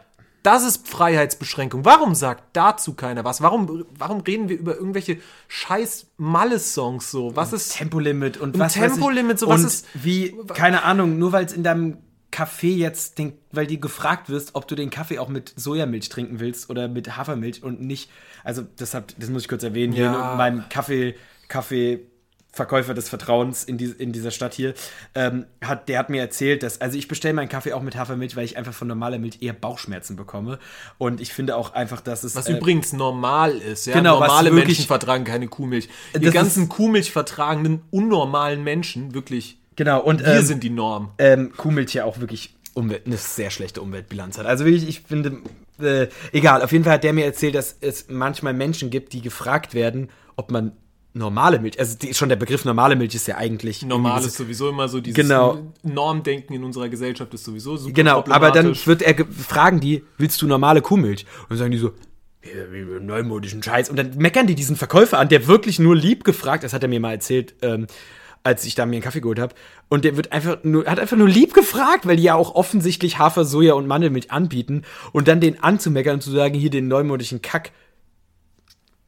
Es bringt dich nicht um, ähm, Hafermilch zu trinken. Aber Kuhmilch bringt dich eher um. Fun Fact am Rande, aber egal. Also wie gesagt, das ist alles für mich so, ach, das ist alles so. Und Laila ist für mich ein Paradebeispiel für diese Ignoranz und dieses, ich muss was auf Krampf verteidigen und dieses, ich bin auf Krampf gegen dieses woke, linke, grünversiffte, was mich sowieso immer, ah, dieses, weiß nicht, ich könnte mich da jetzt stundenlang drüber aufreden. Ich möchte Ja. diesen Podcast jetzt nicht überziehen, aber Laila, du bist mein popkulturelles Flop-Erlebnis des Jahres. Und äh, genau, und damit haben wir das erste Mal, so, also wir haben schon mal leicht mit, mit der Tradition gebrochen, dass wir mal am Anfang gesagt haben, das hier wird kein sonderlich gesellschaftskritischer Ja. Podcast, aber jetzt am Ende dieses Jahres 2022, da geben wir einen Fick. Ja. Wir geben einen absoluten Fick auf euch, weil Genau. äh, Wenn ihr Laila jetzt, hört. Nein. Jetzt sind wir. Äh, Ach, keine Ahnung, wie gesagt, ich will auch immer nicht so, ich will auch immer nicht so negativ Nein, sein. ihr und könnt so. das Lied meinetwegen hören, Genau, aber ich habe auch nichts gegen diesen Song. Ich habe besoffen, habe ich auch schon mehrmals diesen Song wirklich gefeiert und ich finde es auch, nicht.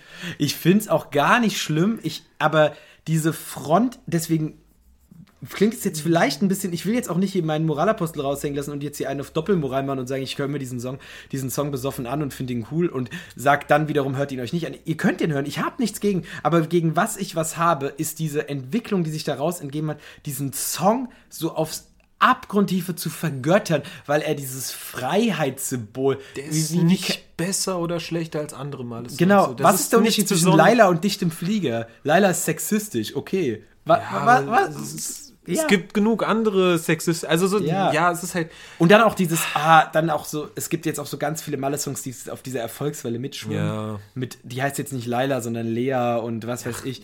Also wirklich ist es ein, Lu- also es gibt auch welche, das finde ich wiederum eigentlich ganz cool, es gibt welche, bei denen es nicht um Frauen, sondern um Männer geht, ist irgendwie es ganz nice, aber ist trotzdem dieses- dumm. Es ist nur dieses auf dem Genau, Hype. also aber selbst, selbst das finde ich nicht so schlimm auf dem Hype mitschwimmen, sondern dieses, ey Leute, es gibt gesellschaftlich so viele große Probleme. Wir haben gerade so, ne, Genau, jetzt auch zuletzt so mit, wie viele Leute jetzt mit Inflation Probleme haben. Und die Leute stecken ihre Energie da rein, einen fucking Malle-Song zu verteidigen und machen daraus ihr größtes politisches Statement seit 20 Jahren oder Ja, so. genau. Also ich ist find's es euer, also so, weiß ich nicht, ist es euer Ernie? Und ich war auch auf Habt dieses Jahr auf. Das muss ich noch ganz kurz Ah. erwähnen. Ich war dieses Jahr auf mehreren Dorffesten, wo dann so der, der Kerb Mensch, also es gibt ja in Dörfern immer, also da wo ich herkomme, da heißt es Kerb und nicht Kirmes, also falls ihr verwirrt seid. Also gibt es dann einen Kerbverein und dann kommt dieser Kerbvereinsvorsitzende, kommt auf die Bühne und sagt, wir spielen den Song trotzdem. So, ihr dürft den spielen, ihr Das könnt ist keine spielen, was große ihr Rebellion, wollt. so. Solange ihr nicht die erste Strophe der Nationalhymne anfangt hier zu singen, das kommt nicht der Verfassungsschutz und klaut euch diesen Song. Und das selbst die erste Strophe der Nationalhymne wird noch auf vielen Dorffesten gesungen, Genau, ohne weil das, ich muss, das muss ich nämlich auch die, die, die, Über, die Überschneidung von Menschen, die Laila verteidigen, zu Menschen, die sagen, Rassismus ist kein Problem, Klimawandel ist kein Problem und Sexismus ist, Ist überhaupt nicht so, ist leider sehr sehr groß. groß. Ich sag nicht, dass jeder Mensch, der diesen Song verteidigt, so ist, aber es gibt halt eine Überschneidung von Menschen, die nun mal sagt, stell dich mal nicht so an, wenn man wenn man halt nun mal sagt, hier deine Aussage war uncool, könnte man vielleicht überdenken, so war, Rass, war hat rassistische ähm, Ausdrücke oder sexistische Ausdrücke. Die Leute sind auch, also es gibt auch viele Menschen, die in diese Ecke gehen, die dann halt leider auch diesen Song verteidigen. Deswegen, wie gesagt, diese Bubble an Menschen, die diesen Song verteidigt, in vielen Stellen auch, also sind auch viele problematische Menschen dabei, deswegen, also Menschen, nee, nicht Problem, Menschen mit problematischen Aussagen und so. Also wie gesagt, Laila, wirklich. du bist ein, du hast etwas geschaffen. Und ich würde jetzt gerne sagen, ich, äh, dieser Song kann da nichts dafür und dieser Mensch, der diesen Song geschrieben hat, aber dieser sie Mensch, der diesen hat, die diese so zwei richtig- Menschen, ich glaube, das ist dieser, ich weiß gar nicht, wie der heißt, und Icke Hüftgold, den ich eigentlich immer mochte tatsächlich, weil Icke Hüftgold eigentlich gar kein Malle-Typ ist, sondern mal aus Gag gesagt hat, ich kann einen Malle-Song in zwei Minuten produzieren und es dann geschafft hat, damit erfolgreich geworden ist. Ähnlich so wie Menasmus mit Deutschrap ist Icke, Icke Hüftgold ist der Menasmus des Malle-Schlagers für mich immer gewesen. Aber der verteidigt jetzt diesen Song auch.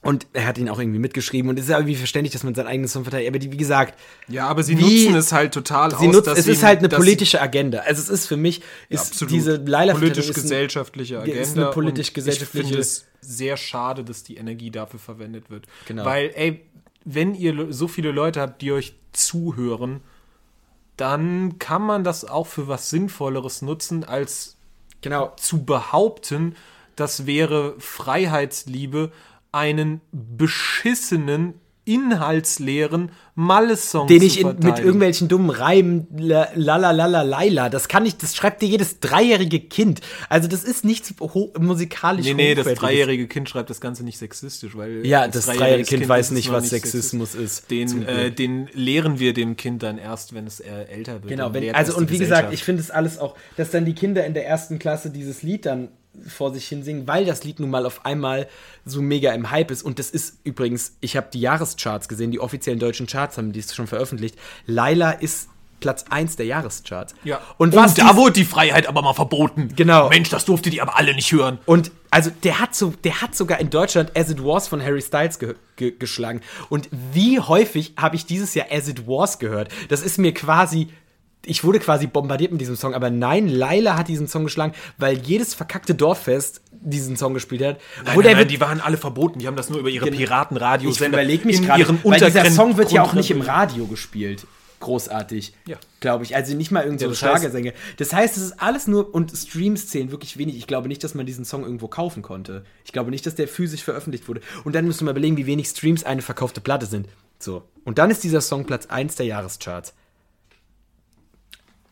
Macht euch eure Gedanken dazu. Okay. Ähm, Gut. Ja, das ist jetzt der gesellschaftskritischste, politischste Ja. Podcast aller Zeiten. Und Der geht jetzt auch fast Ähm, zwei Stunden. Wir genau. waren eigentlich nach anderthalb Stunden fertig. ja, ähm, vielleicht Ja. haben wir euch jetzt auch verloren. Eigentlich wollte ich nur Atzenmodus auf die Playlist machen. Ja, vielleicht haben wir euch verloren. Für Aber- die, die noch da geblieben sind und irgendwie ein bisschen nachvollziehen können, was wir damit ausdrücken wollten.